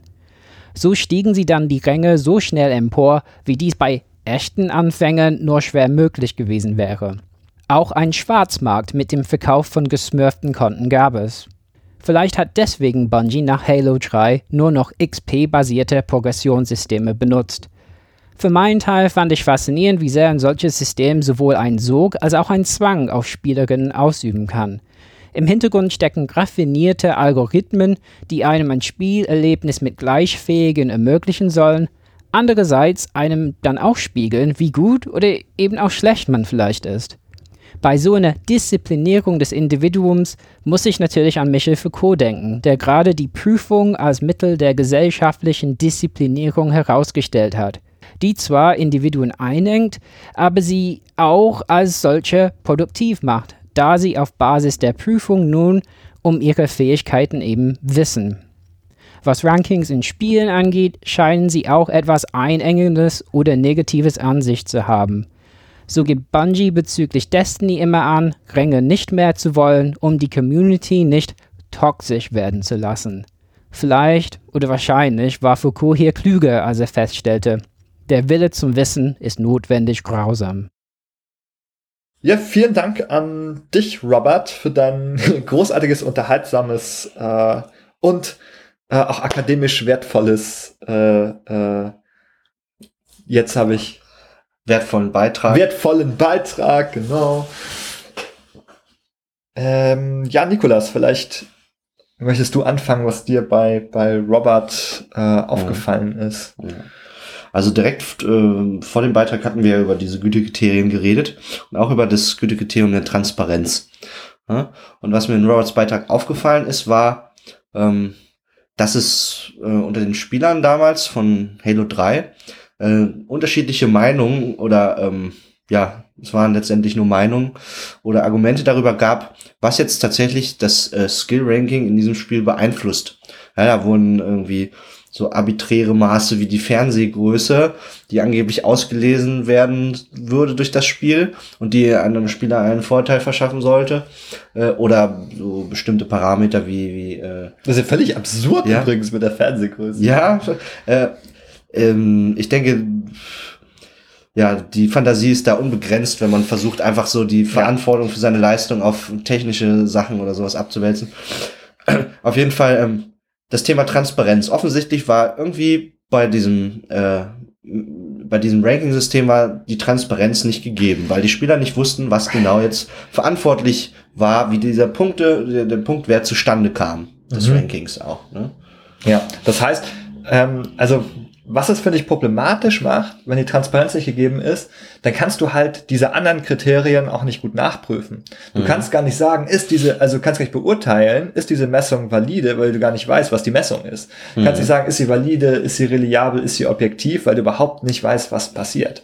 Mhm. Ähm, also zum Beispiel wäre es so, dass die Fernsehgröße ausgelesen wird, das könnte man ja sozusagen ähm, als Versuch begreifen, ähm, Objektivität zu erhalten, eben, dass jetzt die unterschiedlichen Bildschirmgrößen, die Personen haben, eben keinen Einfluss nehmen sollen. Man versucht, die rauszurechnen irgendwie. Könnte ja ein Versuch sein.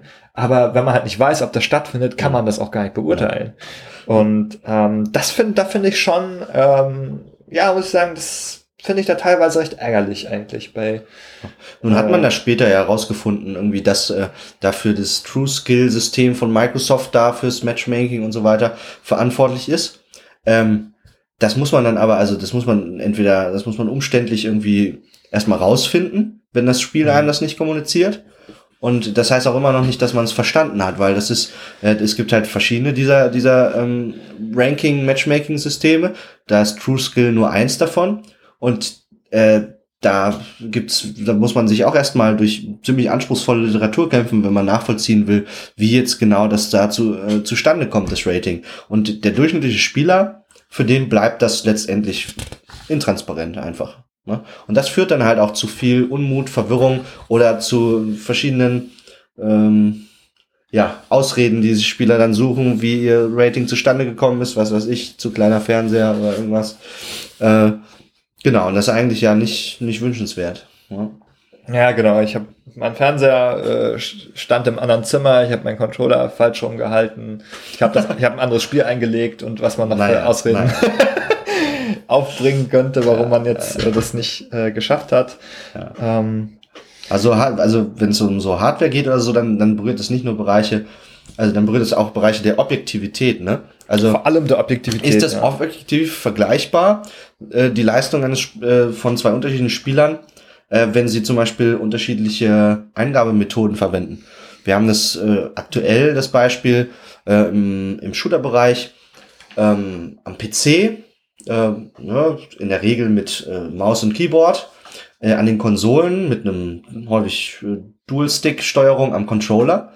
Äh, und dort werden in Shooter-Spielen wird, häufig nachgeholfen beim Zielen mit, so einem äh, mit so einem sogenannten Auto-Aim. Ja, da wird also das Steuerkreuz des Spielers ganz subtil äh, ein bisschen in Richtung des Feindes äh, Fadenkreuz, ja. äh, Fadenkreuz. Ja. Ja. ja. Ähm, äh, und äh, das macht es schon natürlich schwer vergleichbar, weswegen häufig zum Beispiel das Matchmaking auch getrennt bleibt, dann, dass Konsolenspieler nur untereinander spielen, PC-Spieler nur untereinander. Oder man, dass man den Fall hat, dass jetzt jemand ganz gewieft sich da so Maus und Tastatur für die Konsole kauft und die da anschließt und dann ähm, sozusagen heimlich und unkontrolliert äh, jetzt mit einer ganz anderen Eingabemethode spielt und womöglich dann zusätzlich auch das Auto-Aiming mit ausnutzt, obwohl es gar nicht nötig ist. Also sich massive Vert Vorteile verschafft durch ähm, diese andere Hardware. Oder das Spiegelbild dazu auf dem PC. Man kann ja auch am PC einen Controller einstecken, Ja. profitiert dann vom Auto-Aim des Controllers und kann auch dann äh, dem PC vortäuschen, man hätte einen Controller eingesteckt, obwohl man nach wie vor mit Maus und Tastatur spielt. Dann hat man also die Präzision der Maus plus das Auto-Aim des Controllers. Ja.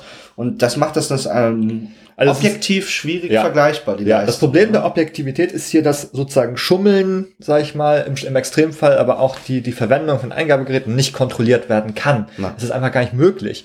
Ne, da kommt jetzt nicht äh, der Chef von EA zu dir nach Hause und guckt, ob du Battlefield auch wirklich ähm, mit einer richtigen Maus und Tastatur ohne Auto-Aim spielst und auf deiner Xbox auch keinen, eben das nicht angeschlossen hast, sondern brav deinen Controller. Aber selbst da, also selbst in dem Bereich sozusagen der erlaubten Hilfsmittel ist es unterschiedlich. Ich kann eine sehr billige Maus haben, die vielleicht nicht so gut ist. Ich kann eine sehr teure Maus haben, die sehr gut ist. Und wie gesagt, niemand kommt nach Hause und achtet jetzt irgendwie darauf, dass es einigermaßen, dass ich jetzt nur gegen Leute spiele, die auch gute Mäuse haben. Ähm, und deswegen ist die Objektivität kann eigentlich gar nicht äh, an der Stelle so richtig eingehalten werden, vollständig. Es gibt ja auch noch eine andere Form von Objektivität dann. Ne? Also die, in der Psychologie würde man sagen, die Auswertungsobjektivität. Äh, wenn ich jetzt die Spieler in einem Spiel mit so einem Skill-Rating versehe, wer verteilt dieses Skill-Rating da? Das ist in Videospielen ja in der Regel ein Algorithmus. Ja? Ja. Ein Programm, äh, vielleicht noch ein, noch mal einen Schritt zurück. Behalt den Gedanken mal ganz kurz. Ja. Ich wollte nur einmal, ähm, weil es gerade so wunderbar passt. Ähm, wir haben nämlich auch in unserer Befragung ähm, eine äh, Frage zu dieser zur Gaming-Hardware gehabt und wir wollten von euch wissen, ähm, ob ihr denkt, dass es mit guter Gaming-Hardware möglich ist, auch bessere Ranks im Multiplayer zu erzielen. Und 63% glauben ja. Also ungefähr äh, zwei Drittel ähm, sind der Überzeugung, dass man mit besserer Gaming-Hardware auch bessere Rankings ähm, erreichen kann. ja, was bedeutet es denn? Das bedeutet, also der Rank soll ja so die Leistung widerspiegeln. Ja. Und die, also eine Mehrzahl der Spieler glaubt, dass dieser Wert, der die Leistung widerspiegeln soll, die eigentliche persönliche Leistung, die ich mit meinem Körper und meinem Geist erbringe, Das ist auch Leistung von der Maus. zum Teil. eigentlich dort äh, technische Maschinen auch mit erfasst werden von diesem Leistungsranking. genau. ne? Das würde sozusagen bedeuten, dass diese Messung verschmutzt ist, eben auch durch die Leistung der Hardware, die mit einfließt. Ja, auch nicht, nicht valide in dem Sinne, weil sie eben nicht nur die persönlichen Merkmale misst, sondern auch noch andere Ja, Konstrukte. gut. Ja, ja, möglicherweise sind jetzt andere Konstrukte dabei. Also ich glaube, die Konstruktleistung wird schon gemessen. Es wird ja gemessen, was erreiche ich im Spiel.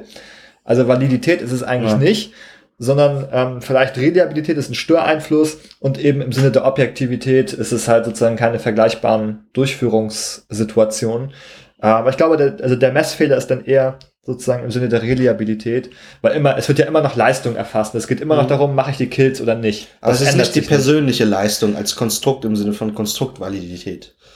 Ja, naja gut, Ja. also ist ja die Frage, ja, doch, es ist ja, ja, es ist schon die persönliche Leistung, sie ist nur, äh, Nicht, da ist etwas nicht, nicht, durch den Organismus erzeugt, sondern ja, durch ja, die etwas, was Ursache, außerhalb des die Organismus Ursache liegt. dieser, dieser Leistung, Ja. die da erfasst wird, ähm, liegt noch woanders, genau. Ähm, oder sie wird so ein bisschen enhanced. Ja. äh, man ist so ein kleines bisschen besser vielleicht äh, mit dem Aimbot als Mhm. ohne. Ähm, ja, also die Frage ist vielleicht auch ein bisschen hier, wie schlimm, wie schlimm ist das? Also, ja, werde ich jetzt wirklich, kann man das quantifizieren, jetzt wirklich immer ein Rank besser mit der besseren Hardware? Ja. Also man könnte jetzt eben auch argumentieren, na ja, wer eben Scheiße spielt, der spielt auch mit guter Maus Scheiße und mit Mhm. guter Tastatur Scheiße. Ähm, also ich würde sagen, vielleicht so im Hochleistungsbereich, da kann man vielleicht noch so einen Kick rausholen, ne? Oder auch Mhm. so, ähm, also es ändert jetzt irgendwie nichts Fundamentales. Ich werde nicht von einem schlechten Spiel zu einem guten, aber ich meine, wenn man jetzt richtig kompetitiv spielt, dann würde man halt schon sich auch die guten Sachen kaufen. Mhm. Dann würde man halt nicht riskieren, dass man jetzt irgendwie verliert, weil die Maus einfach nicht präzise genug ist. Es hat ja gewisse ökonomische Implikationen, dass also Spieler, die das Maximum an Leistung rausholen wollen, auch Geld in die Hand nehmen müssen. Das ist ja nicht nur, also wer hat irgendwie äh, bessere Maus oder so, sondern auch bei wem äh, leckt das Spiel am wenigsten. Wenn ich jetzt an PUBG denke oder so, braucht man ein ziemliches Biest, um möglichst äh, die Lecks auf ein Minimum zu reduzieren und selbst dann gelingt es nicht recht bei dem Spaghetti-Code, den die Entwickler dort äh, programmiert haben. Und äh, mh, das ist auch eine Form der Fairness dann irgendwo auch, ne? Also irgendwie ist es fair, wenn irgendwie äh, man so viel Geld in die Hand nehmen muss, was nicht jeder kann, ne? Nicht jeder Spieler kann, um irgendwie wirklich das Maximum an Leistung rauszuholen. Ja. Genau, also wir haben Objektivität dort. Äh, Genau, was ist, wenn die, wenn die verletzt ist? Ne? Genau, das, ja, da haben wir ein bisschen äh, schon ein paar Punkte gefunden, Ja. ähm, auch in, in dem, was Robert gesagt hat. Ähm, ich finde, da können wir noch was anderes aufgreifen, was Robert auch gesagt hat. Er hat nämlich äh, Smurfing, Mhm. die Smurf-Accounts. Ähm, etwas, das übrigens auch ihr alle in der äh, Befragung sehr häufig genannt habt, ähm, als etwas, das hier die Messung äh, verfälschen kann. Ähm, das bedeutet, wie Robert erklärt hat, dass man einfach, ähm, wenn man schon eine ganze Weile gespielt hat, ähm, wieder bei Null anfängt mit einem neuen Account, dem Schlumpf-Account. Ähm, und dann spielt man natürlich zunächst einfach gegen Leute, die wirklich neu sind, hat aber den Vorteil, dass man natürlich schon äh, trainiert ist, geübt ist und sich mit dem Spiel auskennt. Und ja, erzielt dann natürlich im Vergleich eine viel bessere Leistung ähm, als, ja, wie man dort zugeordnet wird als Anfänger. Ne? Ja. Das sozusagen, also einerseits wieder bei Schummeln, da wird das System äh, ausgetrickst, auch etwas, was wieder nicht kontrolliert werden kann. Ähm, kann sich jeder nach Belieben neue Accounts anlegen, kommt man nicht dahinter. Äh, schwierig, also natürlich ja, also kann man mit so IP sperren und so weiter, kann man da vielleicht technisch was machen, aber im Wesentlichen gibt's das einfach. Ähm, und das ist natürlich auch etwas, was die Messung und auch das Matchmaking äh, da äh, ziemlich fies ähm, beeinflussen kann. Ja. Weiß nicht, also das könnte man auch wieder so ein bisschen ähm, der Re- Reliabilität zuordnen. Also da wird ein Messfehler erzeugt vom System, weil das System sozusagen darauf ähm, äh, ja erstmal angelegt ist, sozusagen das als Anfänger zu behandeln, ähm, die Person, ähm, die dann in Wahrheit aber schon eine bessere Leistung hat ähm, und dann entsprechend eben falsch gematcht wird. Ja. Genau. Validität ist hier erstmal nicht so gefährdet, es wird immer noch die Leistung beurteilt.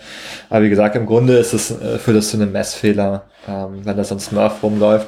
Auch in dem Sinne, wenn man äh, gegen solche Smurfs dann spielen muss. Ja, also eigentlich denkt das System, ah ja, gleich starke Spieler, dann sind die aber viel besser. Ich verliere, ich verliere gegen so einen Smurf. Ähm, aber eigentlich äh, bin ich gar nicht so scheiße im Vergleich, bin nur schlecht gegen eine Person, die super gut ist. Ja. Und dann kriege ich da, ähm, wie Robert sagt, dann verliert man die Matches, dann rutscht man im Rank ab, aber vielleicht liegt es einfach an ähm, diesem System und gar nicht an der, Mhm. an der richtigen Leistung, die ich gebracht habe. Was fallen dir noch für Messfehler ein, die also die Reliabilität einschränken könnten? Mm, Also grundsätzlich, wenn es um meine eigene Leistung geht, nicht um die Teamleistung natürlich, die hängt natürlich irgendwie auch, oder nee, anders gesagt, die Teamleistung hängt natürlich auch von der Performance der anderen äh, Spielerinnen und Spieler ab. Mhm. Also wenn ich jetzt nicht sozusagen in einem vorgefertigten Team bin, äh, komme ich, kriege ich random Leute und vielleicht harmonieren wir gut zusammen, vielleicht auch nicht. Ähm, diese ganze Komposition beeinflusst irgendwie, wie das Spiel dann ausgeht. Also da kann ich sozusagen, also ich bin der Meinung, also als Einzelperson kann ich nur so bedingt Einfluss nehmen. Natürlich kann ich versuchen, mit den Leuten zu kommunizieren. Ich kann versuchen, ähm, da ein bisschen, wenn ein jemand schlecht ist, das zu kompensieren, wenn ich selber gut bin und so weiter.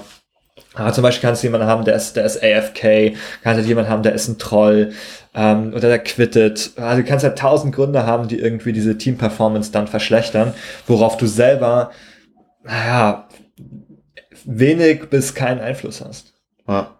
Ähm, wir haben also jetzt über Messfehlerquellen geredet und also wie die äh, die eigentliche Leistungsmessung verfälschen können. Und da haben wir euch auch zu gefragt in der Umfrage. Nämlich ähm, haben wir euch allgemein gefragt, äh, glaubt ihr, dass Ranks überhaupt verfälscht sein können? Ne? Ja. Das, das, das gehört mit dazu, zu diesem Thema. Und da haben wir also ganz klare, überwältigende, klare Antwort erhalten. Äh, fast 86 Prozent von euch glauben, dass Ranks verfälscht sein können. Das heißt also, das Zutrauen darin, dass so ein Rang akkurat, zuverlässig die Leistung irgendwie widerspiegelt, ist nicht so hoch. Ja. Ja? Ihr, genau. Genau, also ja, also da habt ihr auch viele Beispiele in der, in der Umfrage genannt, eben von Smurfs über eben andere Spieler, die trollen, quitten, äh, schlecht spielen oder einfach ähm, ja, ähm, die, auch die Tatsache, dass man ähm, als Team antreten kann oder eben auch alleine ins Matchmaking gehen kann. Wenn du als Team natürlich zu eingespielt bist, hast, erzielst natürlich, dann nutzt man natürlich diese, die, das Teamspiel voll aus und erzielt natürlich bessere Leistung, als wenn ich alleine in ein Random Match gehe und eben dieses Teamplay in dem, in dem Ausmaß nicht möglich ist. Klar, das sind einfach Sachen, ähm, die, die, die führen zu unterschiedlicher Bewertung. Mhm. Ähm, und an der Stelle muss man sich auch, ähm, also kann man sich auch nochmal zum Thema der Validität fragen, was ist eigentlich die Leistung, die jetzt gemessen werden soll? Und zwar, ist es die Teamleistung oder die Einzelleistung? Ja. Also natürlich möchte ich irgendwie als Einzelperson eine Einzelbewertung haben, ist aber fast nicht möglich in einem Teamspiel, weil ja diese, die Leistung der Einzelperson sich irgendwie gegen wechselseitig beeinflussen. Da haben wir vorhin schon drüber gesprochen. Mhm. Ähm, das Beispiel heißt, Overwatch. Beispiel Overwatch. Also eigentlich macht es mehr Sinn, eine Teamleistung zu haben. Ähm, aber die wiederum macht meiner Meinung nach nur Sinn, wenn man auch das gleiche Team ist. Wenn ich das Team verändere, wenn ich eine andere Person reinnehme, ist es nicht mehr das gleiche Team. Und dann ist halt die Wertung eben auch für die andere Teamzusammensetzung und nicht mehr für die vorherige. Ja. Das heißt, eigentlich müsste man solche Teamspiele auch immer im Wesentlichen im gleichen Team spielen. Ja. Dann ist auch diese Teamleistung irgendwie eine valide Bewertung für das Team. Valide, Ähm. sagtest du, ist, wenn also diese Messung das misst, was sie messen soll. Ja? Genau. Also in dem Fall die Leistung. Genau. Hier denn- haben wir auch, haben wir auch gefragt äh, in der Umfrage, ähm, und zwar, ob ihr findet, dass die Ranks eben eure Leistung gut widerspiegeln. Und da haben immerhin äh, 58 Prozent äh, dem zugestimmt. Aber das ist eigentlich auch nur ein bisschen mehr als die Hälfte. Also andererseits ähm, 40, über 40 Prozent finden, dass ihre Leistung nicht gut wiedergespiegelt wird. Das ist eigentlich, wenn man mal nachdenkt, ist es ein, auch ein Armutszeugnis für diese ganzen Ranking-Systeme. Wenn halt so viele Leute ah, Unzufriedenheiten damit haben. Ich meine, natürlich, da spielen natürlich so ein bisschen mit rein, so, ja, natürlich, ich werde unfair bewertet, ich, ich habe verloren, das kann ja gar nicht sein. Ja, wir haben jetzt nicht gefragt, also unfair im Sinne von, ich werde zu gut oder ich werde zu schlecht bewertet. Das Äh, stimmt. ne? Ja, aber man kommt natürlich so leichte Hände, dass Leute vielleicht Ja. mal so ein bisschen gefrustet sein könnten, ähm, wenn sie denken, sie sind vielleicht besser. Das übrigens weiß man äh, aus der Psychologie auch, äh, interessanter Befund, ähm, dass sozusagen weit über die Hälfte aller Personen sich als überdurchschnittlich selbst einschätzen. Also das kann natürlich nicht hinkommen statistisch, ähm, wenn wir alle glauben, wir sind überdurchschnittlich, ähm, wo sind dann die unterdurchschnittlichen äh, Counterparts? Ähm, also es kommt einfach nicht hin, man überschätzt sich, dazu neigt man. Ähm, und wenn man das tut, ist man natürlich enttäuscht, wenn man dann äh, vom System die Rückmeldung bekommt, dass man Ja. nicht so gut ist. Also das könnte da ein bisschen mit reinspielen, aber trotzdem, also nur ähm, 60% Zustimmung, äh, ist für mich auch ein Zeichen, dass äh, da vielleicht äh, Verbesserungsbedarf ist die, bei dieser Abbildung. Und ich glaube, Ja. diese Frage nach Teamleistung versus Einzelleistung, die sollte man sich bei diesen Teamspielen unbedingt mal stellen. Ja. Ähm, auch weil man ja weiß, dass diese Einzelleistung zu bewerten gar nicht so gut für diese Teamspiele ist. Hast du vorhin auch zu Overwatch gesagt. Mhm. Also, das sind also Dinge, die, die dazu führen, dass man unter Umständen nicht das misst, was man eigentlich messen will. Nun haben wir da auch noch einen ganz anderen Phänomenbereich, der aber auch sehr aktuell ist. Ähm, wenn wir uns nun mal einen kleinen Gedankenwechsel erlauben, ähm, wenn wir uns mal den Pay-to-Win-Mechaniken widmen in kompetitiven Multiplayer-Spielen. Also anders. Was hat das für Implikationen jetzt für die Leistungsmessung? Ja? Wenn ein Spiel Pay to Win ist, dann heißt es, dass die Spieler, die echtes Geld dafür ausgeben, Vorteile erhalten im Spiel. Diese Vorteile ähm, spiel, äh, spiegeln sich zum Beispiel in höherem Avatar-Skill nieder. Ja? Genau. Wir hatten diese Unterscheidung gemacht. Player-Skill ist diese Leistung, die der Spieler vom Bildschirm erbringt mit seinen Händen, mit seinem Gehirn. Äh, und der Avatar-Skill sind die Werte meiner Spielfigur, ähm, die Schadensmenge, die sie austeilen kann, äh, wie viel sie einstecken kann, äh, solche Geschichten. Und ähm, in einem Pay-to-Win-Spiel kann man halt durch echtes Geld diese Avatar-Skills verbessern. Ja? Das ist die Definition von Pay-to-Win. Ja? Man zahlt sich zum Sieg. So. Und was hat das jetzt für die Au- Einfluss auf die Validität? Ja, was misst denn dann ein, äh, dann, dann, also, was misst denn dann ein solches Ranking noch in einem Pay-to-Win-Spiel? Äh, wenn man also quasi sich die Ranks hochkaufen kann, indem man einfach besser ausgestattet ist als die Mitspieler. Ja, also die interessante Sache ist eben, dass man hier also eine Verbesserung auf zwei Dimensionen erzielen kann. Du kannst einmal dich als Player, den Player-Skill verbessern, aber du kannst auch den Avatar-Skill verbessern. Ja. Überhaupt die Tatsache, dass Avatar-Skill verbessert werden kann, ist meiner Meinung nach also kein, also kein guter Mechanismus für ähm, kompetitive Spiele. Also, aber man da auch diese fürchterliche Battlefront, äh, Star Wars Battlefront 2 Diskussion Ja. denkt, wo es einfach so Perks gibt für Figuren, die dir an, die einfach mehr Schaden geben, zum Beispiel.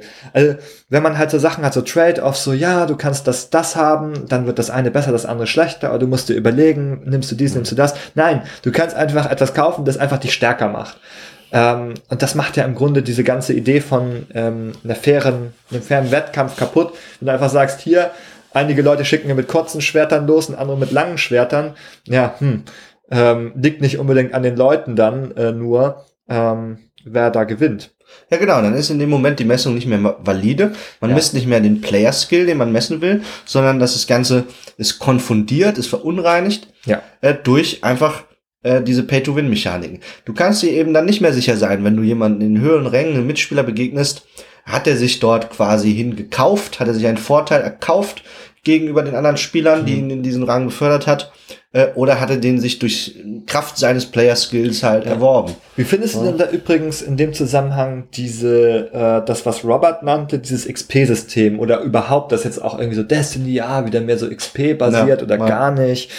Ähm, XP bedeutet ja einfach bloß Spielzeit. Ne? Also XP kriegt man für Matches, je mehr Matches man macht. Also es kann nicht weniger werden, wieder, sondern XP wird nur mehr. Ja. Ja, wie, Monoton, wie, linear würdest, wie würdest du das, wie würdest du das beurteilen? Ist das dann valide für die, für die Leistung? Ja, du hast es ja im Prinzip selbst gesagt. Der, Im Prinzip ist es ein versteckter Indikator für die Spielzeit, ähm, weil eben auch jemand, der absolut keine Leistung bringt, im Extremfall Erfahrungspunkte farmen kann. Wir haben so Geschichten, wo jemand äh, sich ein Gummiband äh, an den Controller bindet äh, und einen, Stein auf einen bestimmten Knopf und dann äh, gab es so Exploits in Destiny 1, dann an einer bestimmten Höhle quasi automatisch äh, Erfahrungspunkte hat farmen lassen äh, ohne dabei irgendeine Form von eigener Leistung zu erbringen. Ne? Oh ja, Ähm, oh Gott, ich habe äh, da gibt's so ich hab in diese Höhle geschossen. Ja, ich habe in diese Ja. Höhle geschossen, ich gebe es zu. Ähm, Es ist passiert. Also im Extremfall quasi absolut gar keine eigene Leistung und trotzdem steigt aber dieser Indikator, Erfahrungspunkte, den man halt interpretieren könnte als irgendwie, oh ja, ho hohes Level heißt Wobei das auf, auf der Meta-Ebene wieder eine super interessante Community-Leistung war, diesen Exploit zu finden und Ja. auszunutzen. Das ist, auch, das ist eine ganz andere Form von Leistung, die nicht intendiert war, überhaupt Ja. äh, dort zu messen. Ja, ich glaube, dann äh, bleibt in der Liste der äh, Gütekriterien noch ein wichtiges, wir haben schon vorhin darüber gesprochen, nämlich Transparenz. Mhm. Äh, da haben wir ja auch vor allem im Beitrag von Robert nochmal gehört, ähm, die ist häufig nicht gegeben, weil man da es mit ja äh, geheimen Algorithmen zu tun hat, die den Spielerinnen und Spielern in, in der Regel nicht zugänglich gemacht werden. Und wir haben euch äh, auch einfach mal gefragt, ähm, könnt ihr eigentlich nachvollziehen, wie eure Ranks zustande kommen? Und ähm, eure Meinung deckt sich mit der von Robert. Und zwar habt ihr gesagt, äh, haben 60% Nein gesagt. Also äh, ähnliches äh, ähm, Bild wie ähm, bei der Frage, ob die, die Ranks die Leistung gut Mhm. widerspiegeln. Hier haben wir auch wieder 60%, die sagen, ähm, nee, also irgendwie habe ich keine Ahnung, wie da, was da eigentlich in den Kulissen abgeht. Quatsch. Entschuldigung, das war übrigens, ich habe es gerade verwechselt. 60% haben bei, bei der Leistungsmessung zugestimmt, also eigentlich deutlich besseres Bild bei der Validität, bei der empfundenen. Ähm, die empfundene Transparenz äh, deutlich geringer. Ja. Das ist natürlich abhängig davon, welche Spiele man spielt. Ähm, wir hatten auf diesen, wir waren auf den MMR zu sprechen so gekommen, Mhm. ob der einem als Spieler auch präsentiert wird oder ob der versteckt hidden ist. Ne? Ja, da würde mich mal interessieren, äh, kennst du da Positivbeispiele eigentlich, wo man, also wo man das sehen kann, wo man das weiß, Hm. wie der Rank gebildet ist? Ähm, also ich weiß zum Beispiel ähm, von Guild Wars 2, Mhm. äh, dass der Entwickler, der dieses Matchmaking-System für den PvP entworfen hat, der hat einen eigenen Blog äh, und der berichtet dort ganz transparent über einmal, wie dieses Ranking-System aufgebaut ist, aber auch über die Entscheidung, ähm, weshalb man sich für bestimmte, ähm, für die Gewichtung bestimmter Aspekte äh, beim Matchmaking entschieden hat.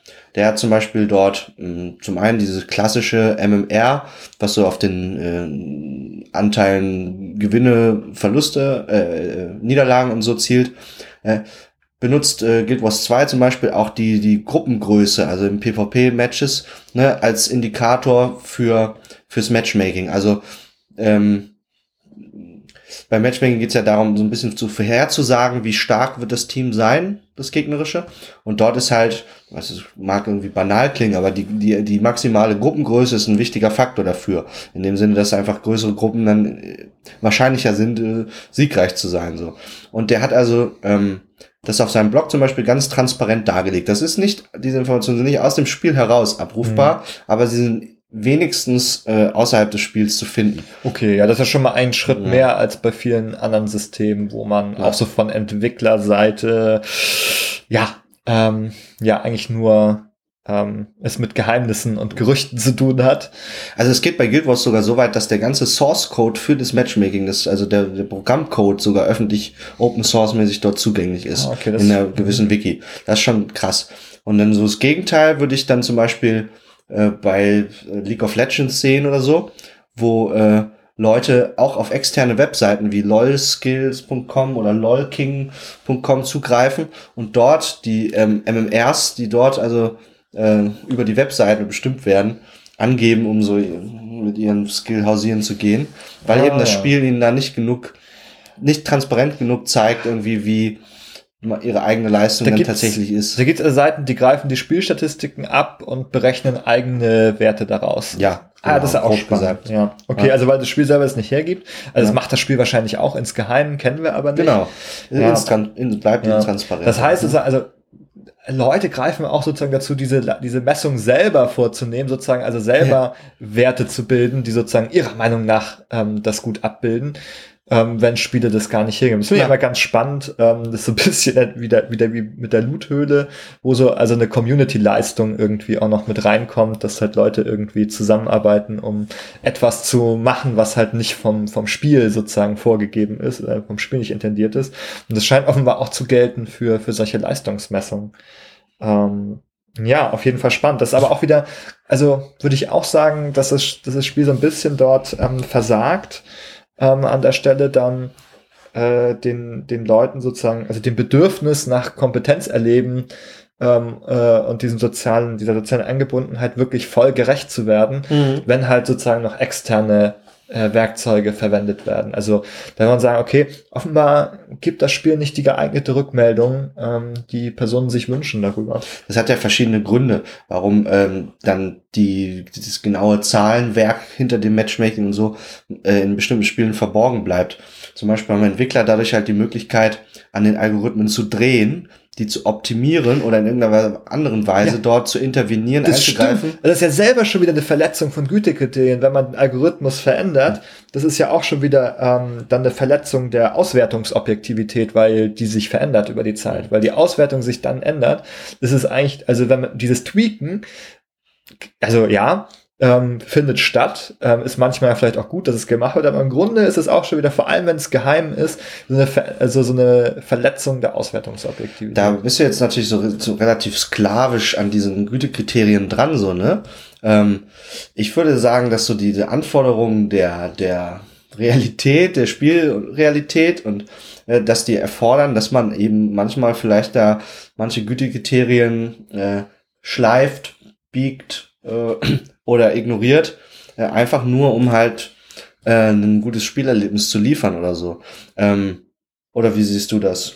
Also ich würde das, das würde ich halt nicht, das würde ich halt nicht so sehen. Also ich Mhm. würde sagen, also das ist ja die Frage jetzt im Grunde, ähm, wie wichtig äh, sind die Gütekriterien? Also nur um das nochmal sozusagen auszusprechen. Mhm. Ähm, wir haben, also wir haben, denke ich, sind wir uns erstmal einig darüber, dass halt diese Kriterien aus der Psychodiagnostik durchaus anwendbar sind auf Ja. Spiele. Also wir haben jetzt für alles eigentlich interessante Beispiele gefunden, auch, auch interessante Verletzungen ähm, für diese Kriterien gefunden. Aber die Frage ist sozusagen, ähm, ja nicht nur äh, spiegeln sich die wieder, sondern müssen die halt bei Spielen in gleicher Weise erfüllt sein wie ähm, ja in klassischer Okay. Psychodiagnostik. Ja. ja. Und du warst jetzt eher der Meinung, man kann es manchmal beugen und biegen. Ähm, Muss man geradezu. muss man sogar. Das, Ja. Also, ähm, also ich würde halt sagen, also das, es geht ja vielfach hier um sportlichen Wettkampf. Und ich Mhm. würde sagen, für sportlichen Wettkampf ähm, ist es total essentiell, dass äh, diese Maße einfach ähm, valide und zuverlässig sind, denn davon hängen ja sozusagen diese sportlichen Karrieren ab. Sportlicher Wettkampf soll fair sein, das ist eigentlich im Grunde die ewige Prämisse. Ähm, es soll der Bessere möge gewinnen, heißt es. Ähm, und das setzt ja voraus, dass man das auch wirklich einigermaßen ähm, gut beurteilen kann. Und deswegen glaube ich, darf man zumindest also diese Hauptgütekriterien Validität, Reliabilität, Objektivität auf gar keinen Fall ähm, nach Belieben dort äh, mitverfahren, sondern muss die eigentlich äh, einhalten. Ja, was du ein bisschen unterschlägst dabei ist, dass ja auch in der wissenschaftlichen Psychologie bei äh, extra speziell entwickelten diagnostischen Instrumenten und so weiter auch da nicht immer gewährleistet ist, dass alle Gütekriterien gleichermaßen äh, berücksichtigt werden können. Auch dort muss man als Forscher bei der Entwicklung von solchen Messwerkzeugen ja immer einen gewissen äh, Trade-off eingehen. Ähm, entweder bei der Validität oder der Reliabilität. Ne? Auch dort wird man, das ist einfach, das ist die Realität, wird man kein perfektes Messinstrument oder sowas jemals kreieren. Ja? Und das gilt also für den wissenschaftlichen Bereich. Nun haben wir aber im Bereich der Videospiele ja gänzlich andere Ziele auch, die mit diesen Messungen verfolgt werden. Das Ziel letztendlich im Videospielbereich ist ja eine gute Spielerfahrung äh, zu liefern, Spaß zu liefern, vielleicht eine Lernerfahrung auch ähm, und dass halt vielleicht diese Grundbedürfnisse, äh, von denen du sprachst, äh, erfüllt werden. Genau, hier würde ich halt genau Mhm. einhaken, dass halt die Verletzung dieser Kriterien eben auch zu einer Beeinträchtigung von dem Spielerlebnis führt. Also Ja. nämlich genau, ähm, wenn jetzt diese, diese Skill-Rankings irgendwie so als unfair erlebt werden, wir haben das in den, in den Daten hier, in der Befragung haben wir es gesehen, die Leute finden, naja, das spiegelt mich, also oder meine Leistung häufig nicht wieder. Die Leute sind sich sicher, 80 Prozent, äh, dass die Sachen, dass diese Sachen verfälscht werden können.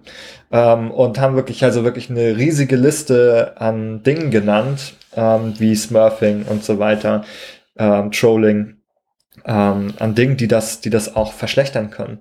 Und das führt ja auch, oder kann ja auch dazu führen, dass die Leute äh, frustriert sind darüber, dass die vielleicht sich aus diesem kompetitiven Bereich zurückziehen, äh, dass sie keine Freude daran haben, weil einfach das Gefühl zumindest entsteht, äh, dass ähm, das nicht mit rechten Dingen zugeht oder auch einfach, dass es der Einstieg gerade für Anfänger dadurch äh, abschreckend ist. Ähm, wie gesagt, wenn man halt Smurfing und anderen Sachen halt kein Riegel vorschiebt, ähm, dann kann es auch einfach dazu führen, dass Leute sagen, äh, ich finde das total blöd hier als Anfänger, warum laufen hier so viele Leute rum, die total gut sind? Und dann haben die halt auch diesen Spaß nicht. Also da würde ich mit dir übereinstimmen, dass also ähm, best also ein bestimmtes Minimum an, äh, an Einhaltung dieser Kriterien gegeben sein muss. Und wenn da also ein gewisses Minimum unterschritten wird oder gerissen wird oder so, dann macht es natürlich keinen Spaß mehr. Aber man sollte sich schon, selbst mit diesem Wissen um diese Kriterien, vielleicht dann im Spielbereich davon verabschieden, dass man sagt, die müssen alle gleichermaßen irgendwie gelten äh, und die müssen alle irgendwie erfüllt sein. Äh, das es gibt eine, also wenn ich jetzt Videospielentwickler wäre, würde ich sagen, also angenommen, ich habe ein gutes Spiel entwickelt, äh, das Matchmaking, es funktioniert alles und so, dann würde ich sagen, okay, it just works, es funktioniert. Und dann ist mir unter Umständen nicht so wichtig, wie valide mhm. ist diese Messung. Also wie genau trifft es jetzt den Kern dessen, was ich da äh, theoretisch messen wollte, also dieses theoretische Konstrukt Player Skill. Wenn ich sage, okay, der Laden läuft, die Spieler haben Spaß, dann würde ich sagen, na, dann sind mir andere Sachen wichtiger, dass es fair ja. zugeht zum Beispiel oder. Ja gut, äh, aber das ist ja wieder Sachen. die Frage, wenn man sagt, es läuft so, dann, ja. dann trifft man auch eine, eine Bewertung sozusagen global, sag ich mal, im Mittel. Im Mittel funktioniert es. Ja. In den meisten Fällen. Äh, aber da schaut man jetzt nicht sozusagen darauf, in welchen Bereichen es vielleicht gerade hapert. Und wie gesagt, wenn es zum Beispiel Bereich ist, eben der Anfängerbereich, wenn es gerade Probleme gibt, ähm, aus bestimmten Gründen sozusagen für Anfänger ist es, glaube ich, halt wirklich sehr negativ für ein Spiel. Äh, da müssen wir halt, glaube ich, schon schauen, nicht sagen, ja, it works, sondern auch so, also halt genau schauen an die Bereiche, wo es vielleicht nicht so gut funktioniert, selbst wenn es im Mittel okay ist. Also ich meine, ähm, das könnte eben auch ähm, Dinge betreffen, ähm, wenn man beispielsweise an, ähm, also nicht nur an Anfänger denkt, sondern vielleicht auch an, an andere Personengruppen, die jetzt irgendwie systematisch benachteiligt werden könnten von so einem System. Also da möchte ich zum Beispiel einmal nochmal CSGO bemühen. Ähm, da ist es so, dass diese Rankings auch ähm, berücksichtigen, wenn du eine Weile nicht gespielt hast, wirst du auch zurückgesetzt. Zum Beispiel. Also das ist so, da haben sich viele daran gestört, beispielsweise sagen so, hey, ich bin eigentlich gut, okay, ich habe jetzt vielleicht einen Monat nicht gespielt, aber so viel schlechter geworden bin ich nicht. Und die müssen dann halt wieder neu eingestuft werden und da äh, funktioniert das System wohl häufig so, dass halt diese Einstufung dann doch ähm, auch erstmal immer wieder schlechter sind. Ja. In dem Moment ist es ja nicht valide. Ne? Der hat sich vielleicht wirklich nicht verändert in seinem Skill und wird trotzdem niedriger eingestuft. So, ne? Aber in dem Fall hat es halt, ist es ein Trade-off, weil es insgesamt den Laden am Laufen hält, wenn man ja. so diese. Ähm genau, das System straft halt erstmal ab, dass man ja. Pause gemacht hat und sagt, na, lieber ein bisschen konservative Einschätzung jetzt und dann soll er sich wieder hocharbeiten. Aber es halt, führt halt auch wieder zur Frustration bei den Leuten und du benachteiligst eben auch eine bestimmte Gruppe von Leuten, vielleicht von Gelegenheitsspielern Spielern, die nicht täglich oder häufig spielen, sondern die halt mal ein- und aussteigen ähm, und die dann immer sozusagen wieder im System dadurch zurückfallen. Ja, das ist, also ich möchte auch nicht in der Haut eines Entwicklers stecken, wenn man nämlich diese Trade-offs dann treffen muss. Irgendeine äh, Gruppe an Spielern wird man immer damit verprellen und wenn man Pech hat, dann ist es eine ähm, eine Vocal Majority auf Reddit und äh, dann hat man den Shitstorm seines Lebens vor sich und äh, das ist generell, denke ich, eine der, der, der schwierigsten Herausforderungen dann für ja. Entwickler, die so ein Multiplayer-Environment am Laufen halten wollen. Ja. Also ich meine, wir haben ja noch gar nicht so ausführlich vorhin über Fairness eigentlich gesprochen, aber mhm. das ist halt auch etwas, ähm, was halt durchaus ein Ding ist, was ich auch beispielsweise in der Recherche gelesen habe über Overwatch. Ähm, das betrifft aber nicht nur Overwatch, aber auch, dass es zum Beispiel auch in Afrika keine Server gibt. Aber es gibt durchaus Spiele, Spielerinnen und Spieler dort. Und die haben halt immer einen schlechten Ping, weil die keine Regi Regionsserver haben. Mhm. Die müssen halt dann irgendwie auf einen asiatischen, amerikanischen oder was weiß ich Server gehen. Und die haben dann eben 100 Millisekunden Ping. Und das ist halt bei so einem Shooter ähm, ja schon ein massiver Nachteil.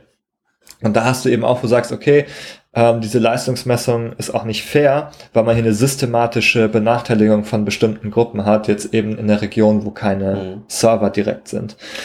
Ich denke, das gute Kriterium Fairness ist für den Videospielbereich schon ein besonders wichtiges. Ähm, eben weil, wenn die Fairness verletzt ist, sich dem Spieler hoffentlich eine, ne- eine äh, meistens eine negative Spielerfahrung dann einfach bietet. Ja?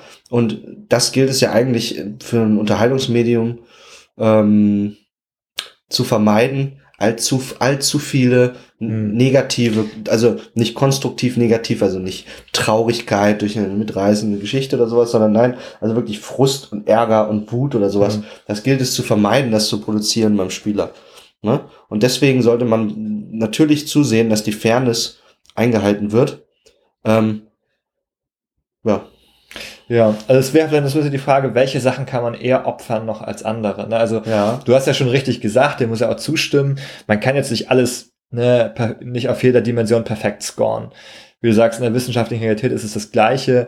Ähm, häufig in Sachen Reliabilität, man kann halt nie alle Messfehler ausschließen.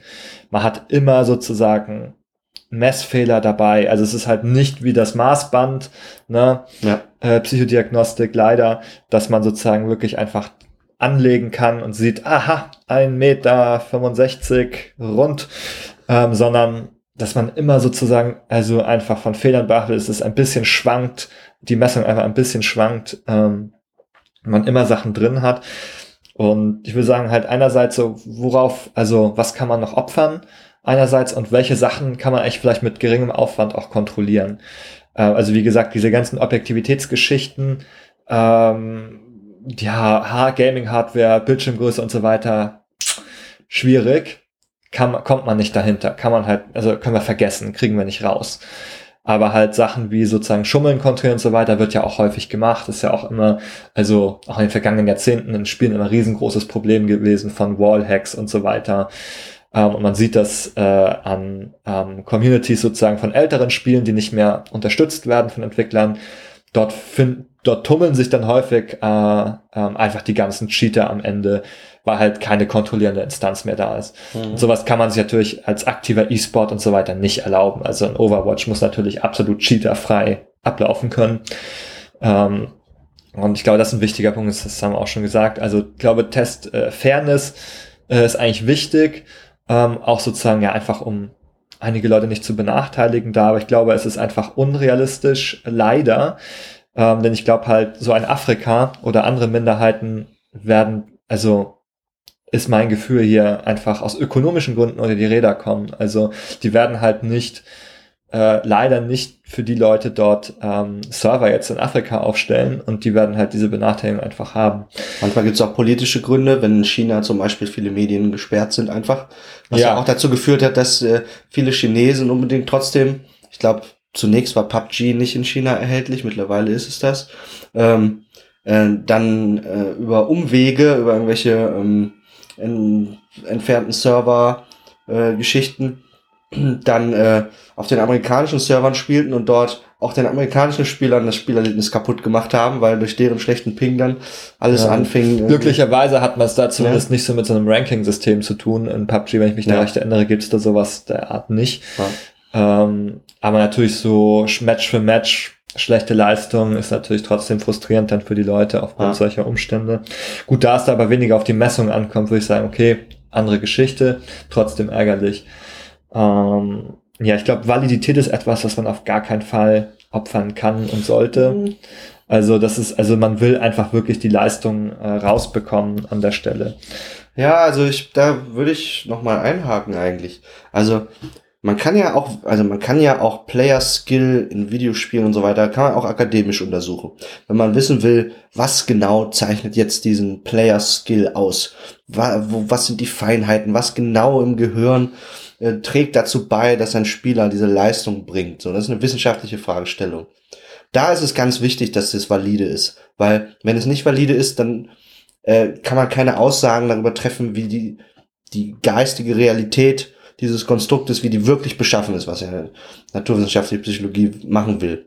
So. Aber für so praktische Belange ist das meiner Meinung nach nicht so wichtig, ob man da den, diesen ätherischen Kern des Wesens erfasst äh, irgendwie, ähm, sondern da ist es einfach, dass es funktioniert, also ein externes Kriterium quasi. Ne? Deswegen es wird ja auch in der Psychologie gibt's die äh, Kriteriumsvalidität.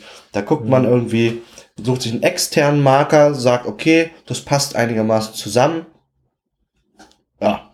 Und also da würde ich sagen, Videospiele als, aus Spielersicht, das fällt strikt in den Bereich Praxis und da ist die Validität vielleicht nicht das Allerwichtigste.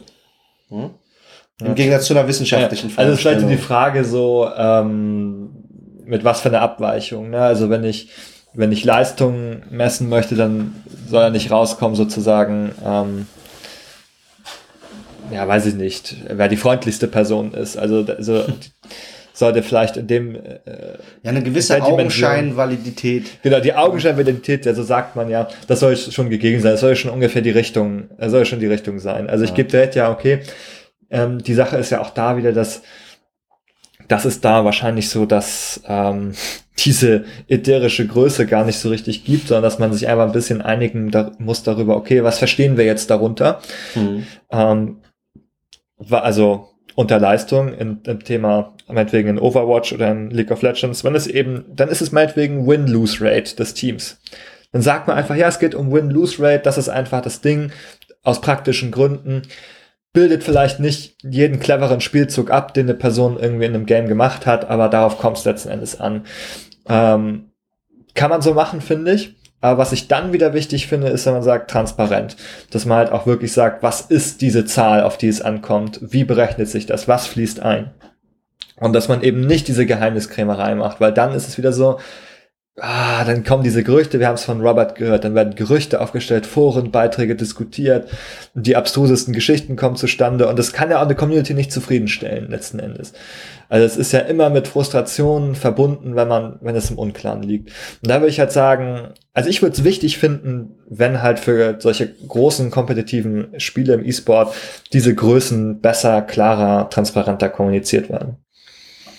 Oh, da würde ich mit dir übereinstimmen. Also, was wir jetzt ja festgestellt haben, ist, ähm, dass diese Gütekriterien durchaus sinnvolle Kriterien sind, auch um sie halt an ähm, Videospiele und an Leistungsmessungen in Videospielen anzulegen. Ja. Das ist doch schon mal eine tolle Erkenntnis. Wir haben aber auch festgestellt, dass die, sagen wir mal, im unterschiedlichen Maße nur erfüllt werden, diese Gütekriterien Ja. von den Spielen, äh, die wir so kennen, die wir auch täglich spielen. Ähm, ja, und dass man vielleicht das ein oder andere Spiel und das eine oder andere Spielerlebnis ähm, verbessern könnte, wenn man doch nur mehr Rücksicht nehmen würde auf so bestimmte äh, zum Kriterien wie Fairness, wie Transparenz und so weiter. Ja, also würde ich, würde ich voll zustimmen. Ich denke, es ist auf jeden Fall, also auch jetzt, nachdem wir nochmal drüber gesprochen haben, habe ich auch das Gefühl bekommen, ja, es ist definitiv irgendwie eine, eine, eine sinnvolle Art und Weise, darauf zu gucken. Also ich finde die Anwendung der Gütekriterien, also es macht einfach unendlich Sinn für mich, ähm, das zu machen, auch bei Spielen. Äh, ja, wie gesagt, es ist, am Ende muss man schauen, was man vielleicht für Schlüsse daraus zieht. Ähm, wie gesagt, meine, äh, meine Empfehlung an, an alle, die kompetitive Spiele machen, macht es transparent. Ähm, meinetwegen macht halt komische Maße, solange er einfach nur sagt, was das ist. Und dann kann sich jeder selber beurteilen. Also es kann jeder halt selber beurteilen, finde ich das gut oder nicht. Und ähm, ich denke halt, ja, indem wir jetzt so ein bisschen das, diese Kriterien transparent gemacht haben, die wichtig sind, ähm, ja, haben vielleicht auch jetzt alle, die das ähm, von euch gehört haben, auch ein bisschen eine Bewertungsgrundlage. Ähm, hat man nicht mehr nur das diffuse Gefühl, ja, hm, irgendwie haut es nicht so richtig hin, sondern man kann jetzt halt wirklich mal schauen, ja, woran hapert es hier? Was sind eigentlich die Probleme von System XY? Ähm, und kann man die überhaupt beheben? Einige kann man, einige kann man vielleicht auch nicht beheben. Ja, und dann, wenn man sich darüber klar ist, ist vielleicht auch ein bisschen weniger frustrierend.